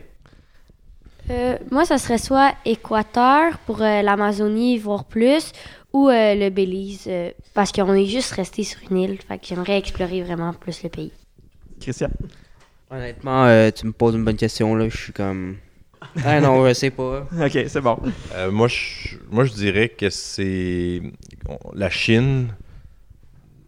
J'ai aimé ça, mais je, je trouve qu'il y a des endroits qu'on aurait. C'est très grand la Chine, puis on a juste fait une très petite partie finalement. Il, y a, il y a sûrement du meilleur à avoir en Chine, à mon Que, avis. que vous avez vu, ouais. Le pays le plus accueillant. Mm. Moi, je dis, moi, je dirais le Sénégal. Je pense que oui. Le Sénégal. Ouais, je pense que oui. Consensus? Consensus mal, sur le. Sénégal. Le meilleur repas, c'était à quel endroit? Inde. Inde. Sans hésiter, euh, moi, je dis Inde. Ouais, moi, je, moi, je suis avec Le- Juliette euh, en Inde, euh, les, les, les thalis, donc les assiettes euh, avec les dalles aussi. C'est la nourriture en Inde, c'était euh, c'est une, fantastique. c'est une question qui suscite beaucoup d'intérêt. Euh, Tout le monde est très excité Moi, de je vais répondre. avec le gruau euh, à Pokhara avec les pommes grenades. Euh, moi, ça serait euh, au Sénégal. On sait pas trop le nom du restaurant, en fait. C'est Nous, on l'a surnommé le restaurant Les Pieds dans l'eau. là. La mer venait... Jetez les orteils. Ouais. Puis, euh, Manger ouais. des, Moi, du ça riz serait- avec des gambas. Ouais. Ah oui? Ouais, j'ai bien, euh, j'ai eu un faible aussi pour ce qui est le ceviche au Pérou. Donc euh, ça c'était. Ben, ça vient de là en plus, je pense, le ceviche. Ça ouais. c'est quelque chose de. J'en aurais mangé des chaudières et des chaudières. Mais c'est un peu comme la même chose que l'Inde, là. C'est pas mal euh, juste à côté, fait que c'était un tal, un, un tali, puis un dal, c'était pas mal la même chose, fait que c- c'était bien bon, là. Ouais. Le pire repas que vous avez mangé. Maximilien, je pense qu'on a la réponse de tantôt. Consensus Mongolie, je pense. Ouais, On a tous un consensus sur les boudins puis les abats euh, en Mongolie. Ah oui, ok. Ça prend, ça prend de l'habitude. Je vais juste dire que moi, quand j'étais l'homme, comme on disait tantôt, là, j'avais un peu la responsabilité de, d'être l'hôte euh, accueillant, puis de manger ce qu'on m'offrait avec la vodka faite maison, qui était Nous, on pouvait s'en sauver parce qu'il était enfant, puis moi, j'étais une femme. C'est ça. Ah, donc moi, je... Puis là, les- tu la vodka, là. puis là, je mangeais des morceaux, puis il m'expliquait comment manger ça avec des tranches de gras, puis de poumons, et de toutes sortes de choses. Puis je lui disais, mais je, je, je peux pas manger ça. Mais il disait, mais il faut que tu le manges. Il disait, un, un mongol homme mange du gras, parce que si un mongol mange pas de gras, c'est un mongol mort. Ouais. Je dis, oui, mais moi, je suis un, un Québécois, puis il dit, un Québécois qui mange du gras comme ça, c'est un Québécois mort. donc là, là, mais il comprenait pas. Donc là, j'en, j'en mangeais un peu, mais pas trop, mais Ah, c'était pas facile. Votre pire expérience de transport? Le pire moment, là, dans un train, un autobus, euh, peu importe. il y a- Moi, je dirais le train en Chine quand Maximien est en Oui. dessous de la table. le, train, le train en Chine, Comment j'en ai parlé. dessous de la table? Ben, c'est parce qu'il y avait tellement, tellement de monde. là. Maximilien, tu peux peut-être en parler. euh, il y avait énormément de, de, de transit de Chinois en vacances. Puis Ouais, c'était, euh, c'était fou furieux. Là. C'était cordé comme des sardines. J'avais eu l'idée, la bonne idée de laisser mon bain à une autre dame parce que, comme il- mon père vient de le dire, il y, avait eu, beaucoup- il y a eu beaucoup de monde, il y avait plein de monde dans le train. Puis euh, j'ai dit, ah, je vais aller faire une sieste. Puis là, je suis allé en dessous de la table, tout coincé, euh, en- entre les jambes de quatre madames à peu près, couché en train d'essayer de dormir. Il faisait chaud, chaud, chaud. Puis à un moment donné, je suis juste sorti, puis ma mère a fait, oh, t'es un petit peu vert. là. Comme de fait, je me sentais pas super bien. J'avais été malade. Non, hein. t'as pas été malade, pas mais malade. ça avait été tellement tassé, il y avait tellement de gens que je pouvais pas m'imaginer puissent être malades là. Là, Là, je me disais, non, Ah, boy, on ok. essaie de se rendre jusqu'à la fenêtre, on essaie, on essaie, on essaie. Finalement, il a repris des couleurs, on s'en est tiré, mais c'est c'est quelque chose, les trains bondés de Chine. On Oui. a eu euh, quelques autobus là, qui, qui se sont cassés, des fois dans des côtes. C'était un petit peu périlleux. Euh, au Népal, euh, il y a eu aussi des éboulements. Puis il a fallu qu'on descende tout le matériel de l'autobus, passer l'éboulement d'à peu près 200 mètres à pied pour aller prendre un autre autobus de l'autre côté. Euh, mais je pense que c'est le plus difficile pour la majorité des- de la famille, c'est le transport nautique. Donc, euh, tout, tout ce qui est bateau et qui brasse, euh, il y en a qui sont moins faits forts que d'autres. En fait, 5 sur 6, t'étais le seul qui à peu pouvait près, résister. à peu près le seul qui est capable de pas être malade en mer. C'est toi qui as euh, le pied marin dans le fond de la famille? Christian, des fois, là, les yeux lui révulsaient, puis on disait Est-ce que tu es là? Pas de son, pas d'image, pas rien. Euh, Est-ce que tu m'entends, Christian? Rien. Finalement, il finissait par être malade, mais Ah, euh, c'est- c'était très difficile. Le transport euh, maritime, là, c'est- ça brasse beaucoup. Excellent. Votre plus belle rencontre lors du voyage? Là, il doit en avoir beaucoup de, de rencontres sur une année, là, mais est-ce qu'il y a une rencontre qui, vraiment qui a été déterminante, qui a été marquante, que vous en parlez encore aujourd'hui? là? Euh, oui, c'est au Costa Rica. Je pense que c'est papa qui avait rencontré un monsieur. On était allé dans un petit chalet. Je me rappelle même plus dans quelle ville. Puis euh, finalement, on s'est rendu compte qu'il pouvait venir. Je sais pas si c'est papa qui l'avait invité. Je pense que c'est mieux passé que moi pour la raconter cette histoire-là. là. Euh, ouais, San, San Gerardo del General au, San Isidro del General au Costa Rica. Puis il y avait. On était, vraiment loin. Puis finalement, je rencontre des Québécois qui sont là pour faire des entrevues, pour euh, embaucher des soudeurs. Puis là, on parle, on parle, on jase. Puis je rencontre deux autres personnes qui, eux autres aussi, veulent venir au, Québec et au Canada pour travailler. Puis bon, on, se passe un peu nos, nos- nos noms. Ils sont venus travailler pour faire du paysagement à Montréal.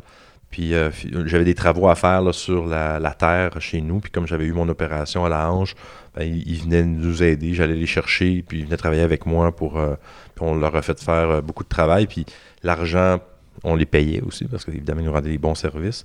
Puis ils se sont servis de cet argent-là pour se bâtir leur maison au Costa Rica. Puis on, par Facebook, là, une fois de temps en temps, là, on, se suit. Donc, ça, ça a La- été une belle moi, la plus belle rencontre, c'était au Sénégal, dans un petit village dont je ne me souviens plus du nom. On était assis, puis les gens se demandaient pourquoi on restait cinq jours là. Puis on jasait avec euh, les dames qui cassaient les cacahuètes. Puis au bout de cinq jours, quand on est venu pour partir, la dame, elle m'a amené son petit enfant de deux ans. Elle dit Pars avec. Il va avoir une meilleure fille chez vous. Je te vois aller avec tes quatre enfants. Pars Oh avec. God. Mais t'es pas parti avec. On essayait de se faire comprendre que ça se passait pas Ça y, a comme ça. ça y a tenté. Ça y a tenté, mais c'était pas possible, évidemment. On lui a expliqué euh, que ça se passait pas comme ça. Ça arrêtait un peu de paperasse à Elle dit, ça fait une hein. semaine que je te vois aller, puis que je te regarde avec tes enfants, tout Elle, ça. elle voulait vraiment avoir un, un bel avenir pour son enfant. Oui, puis- parce qu'elle voyait la chance que les nôtres avaient, que Ouais. les siens avaient pas, puis que ça faisait une semaine qu'on échangeait avec toutes ces femmes du village. C'était c'était vraiment des, des moments touchants. Puis Juliette avait, avait pris cet enfant-là dans ses bras là, toute la semaine. C'est la photo que j'ai vue, ça. Hein? Ouais. C'est- ouais. Ouais, c'est Ouais. une de ces photos-là, ouais. Ouais, ouais. Euh, au Népal aussi, il y avait- c'était plus, c'était pas que des Népalais comme tels, mais au Népal, il y a tellement de gens de partout dans le monde qui sont là, a une sorte de vibe euh, un peu spirituelle, hein, on le Ouais, sait. ouais, puis, on avait rencontré justement des Canadiens qui avaient ouvert un hôtel, puis il y avait des, des Népalais qui travaillaient, puis il y avait des projets, puis, puis on a fait des formations, on a fait de la cuisine avec eux autres, puis ça, ça avait été vraiment un beau, euh, un beau moment, mais c'était un moment plus international. Ok. que- que- Ben, les rencontres, sont- quand on voyage aussi, les rencontres sont internationales. On peut rencontrer, euh, il y a des gens qui ne jouent que par ça, là, rencontrer des gens en voyage, Ouais. dans les auberges de jeunesse, dans les activités, tout ça. Ils veulent rencontrer des gens de partout. Là. C'est ça. Mais en même temps, c'est ça, tu, tu peux en rencontrer comme tu peux rencontrer aussi les locaux et avoir des échanges absolument merveilleux avec les locaux. Là. Au Népal, on marchait sur une rue, puis on jasait entre nous, on était les six à marcher. Soudainement, il y a un jeune homme qui sort d'un d'un salon de coiffure, encore avec la cape. Hey, hey, hey, vous êtes des Québécois, vous êtes des Québécois. C'était un Québécois, il était en train de sauver avec la cape pour venir nous parler. Finalement, ce monsieur-là, on l'a recroisé encore en Inde. C'est fou de penser que Ben tu oui. fais autant de kilométrage, puis tu recroises recroises les mêmes la- gens, ouais. les mêmes gens. Puis des trucs, des trucs rigolos aussi. On était en Chine, au, au musée des pandas à Chengdu, au fin fond de nulle part, en disant Ah, on va prendre une photo. Puis on entend en arrière Ben, mettez-vous en ligne, je vais la prendre la photo pour vous. Puis là, on se retourne, mais c'est juste des Chinois.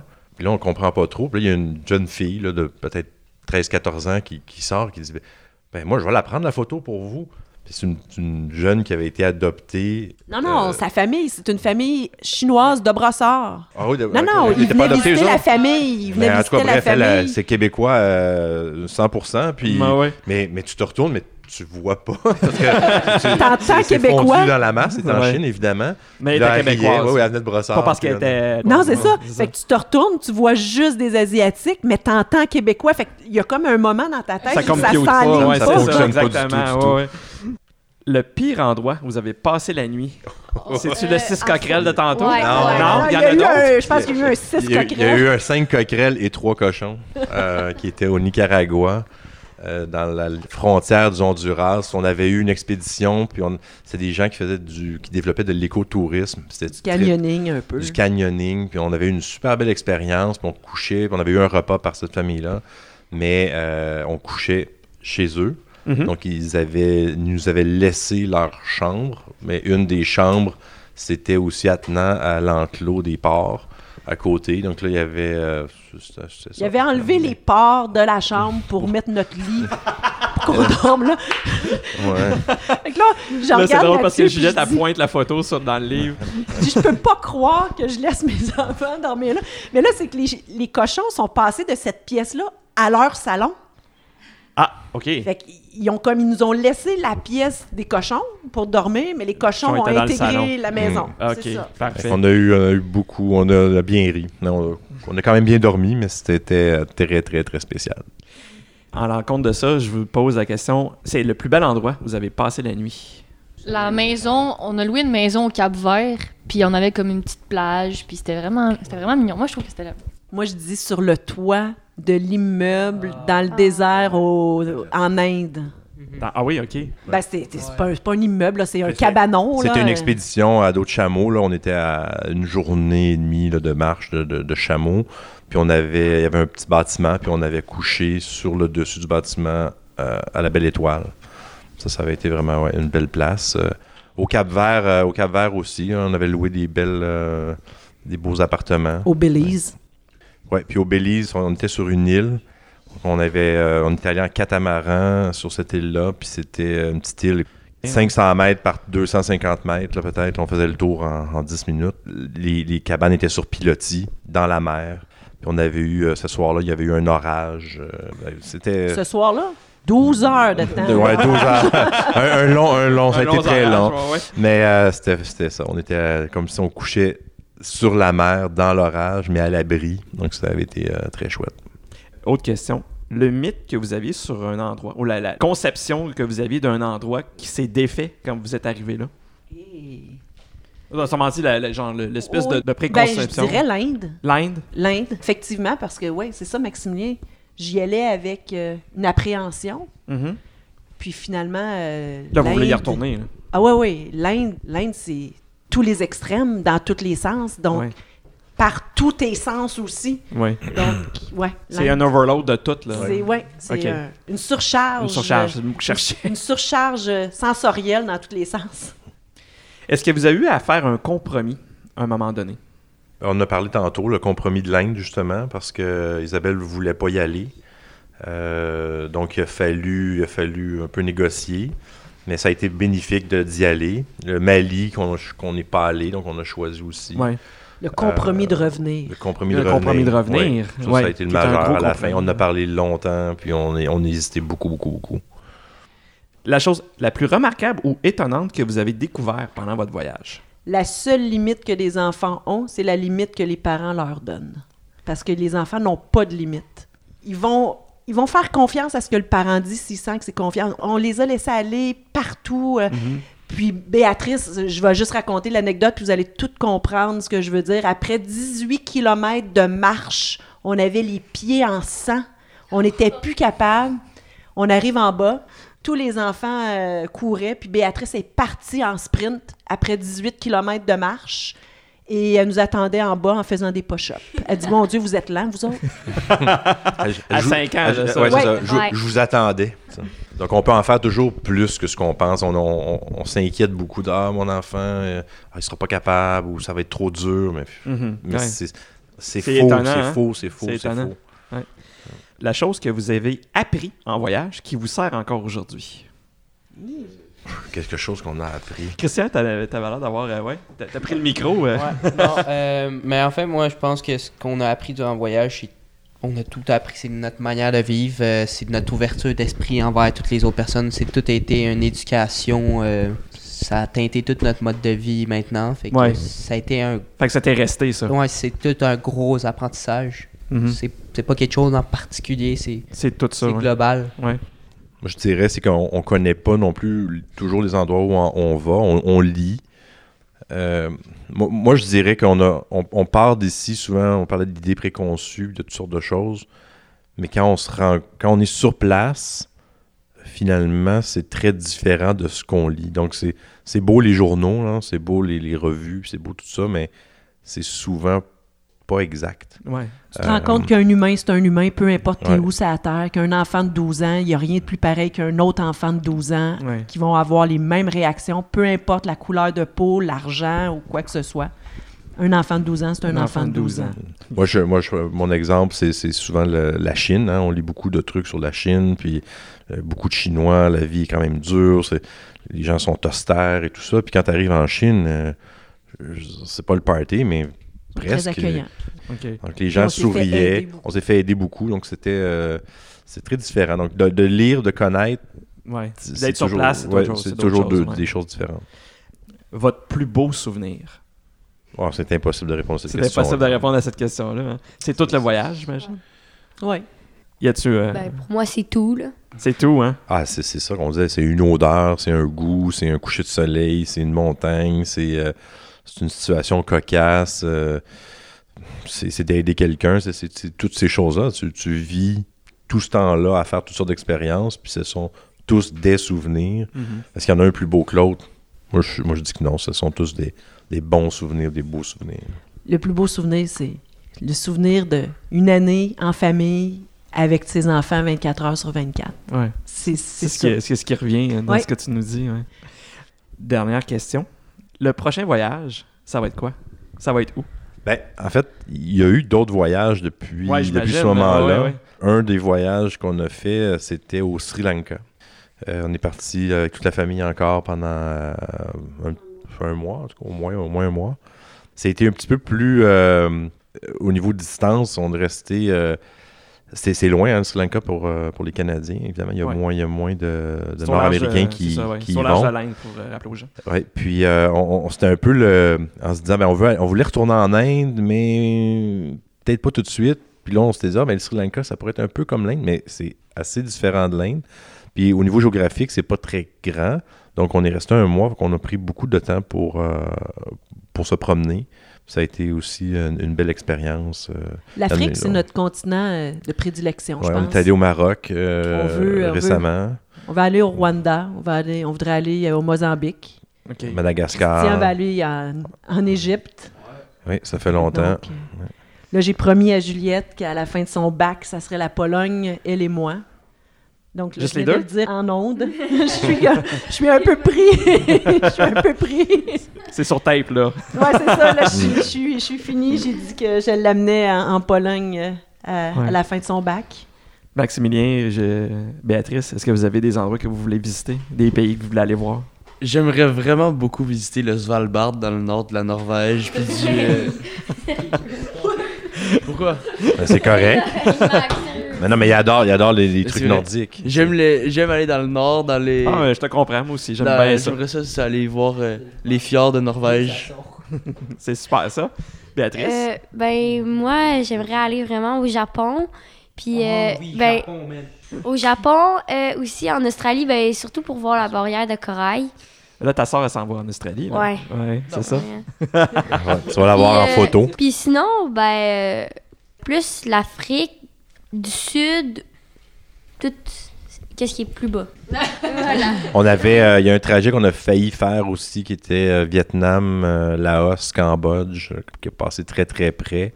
C'est juste que ça, ça fonctionne pas un peu au niveau euh, horaire ou encore météo, là, parce Ouais, que des c'est fois, ça. euh, on peut. c'est- L'été, c'est pas idéal. ouais, ben, 40 degrés avec la mousson, euh, c'est pas nécessairement le meilleur Pendant moment. euh, Donc ça, c'est plus, faut, faut adapter ça, mais à un certain moment donné, on sera à la retraite, puis tous les Plus jours tu sont voyages, dimanche. plus tu te rends compte que la boule est grosse. Oui, Ouais. hein, c'est ça. Ouais. Exactement. C'est c'est un commentaire qui revient très souvent. Christian, tu nous as pas dit, tu as, parlé, euh, t'aimerais aller au Japon, mais Japon Mais c'est et pas pour les mêmes euh, raisons que BA. Moi, c'est pour aller voir des mangas, pour aller manger des ramen. Écoutez, je veux vous remercier infiniment de tout ce que vous nous avez partagé. J'avais vraiment hâte de faire cet épisode-là. Dans ma tête, c'était un des épisodes que je voulais faire quand j'ai pensé à faire ce podcast-là dès le départ. Je vous avais en tête. Fait que ça a été long avant qu'on puisse s'attraper tout le monde à la même table, mais on l'a réussi et je suis très content et c'était un très très beau témoignage. Merci à vous tous Merci beaucoup. Ça nous fait plaisir. Merci beaucoup. et à la prochaine. Voilà, c'est déjà tout pour cet épisode de Partout dans le monde. Merci d'avoir été à l'écoute et n'hésitez pas à vous abonner à notre émission. Ciao!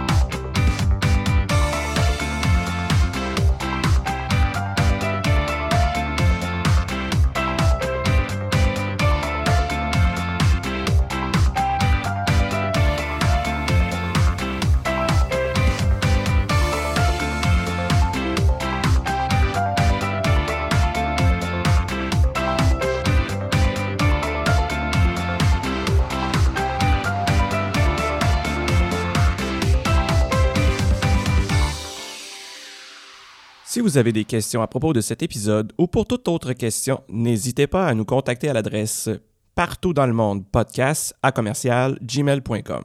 Nous sommes également sur Facebook et Twitter. Simplement recherchez partout dans le monde podcast.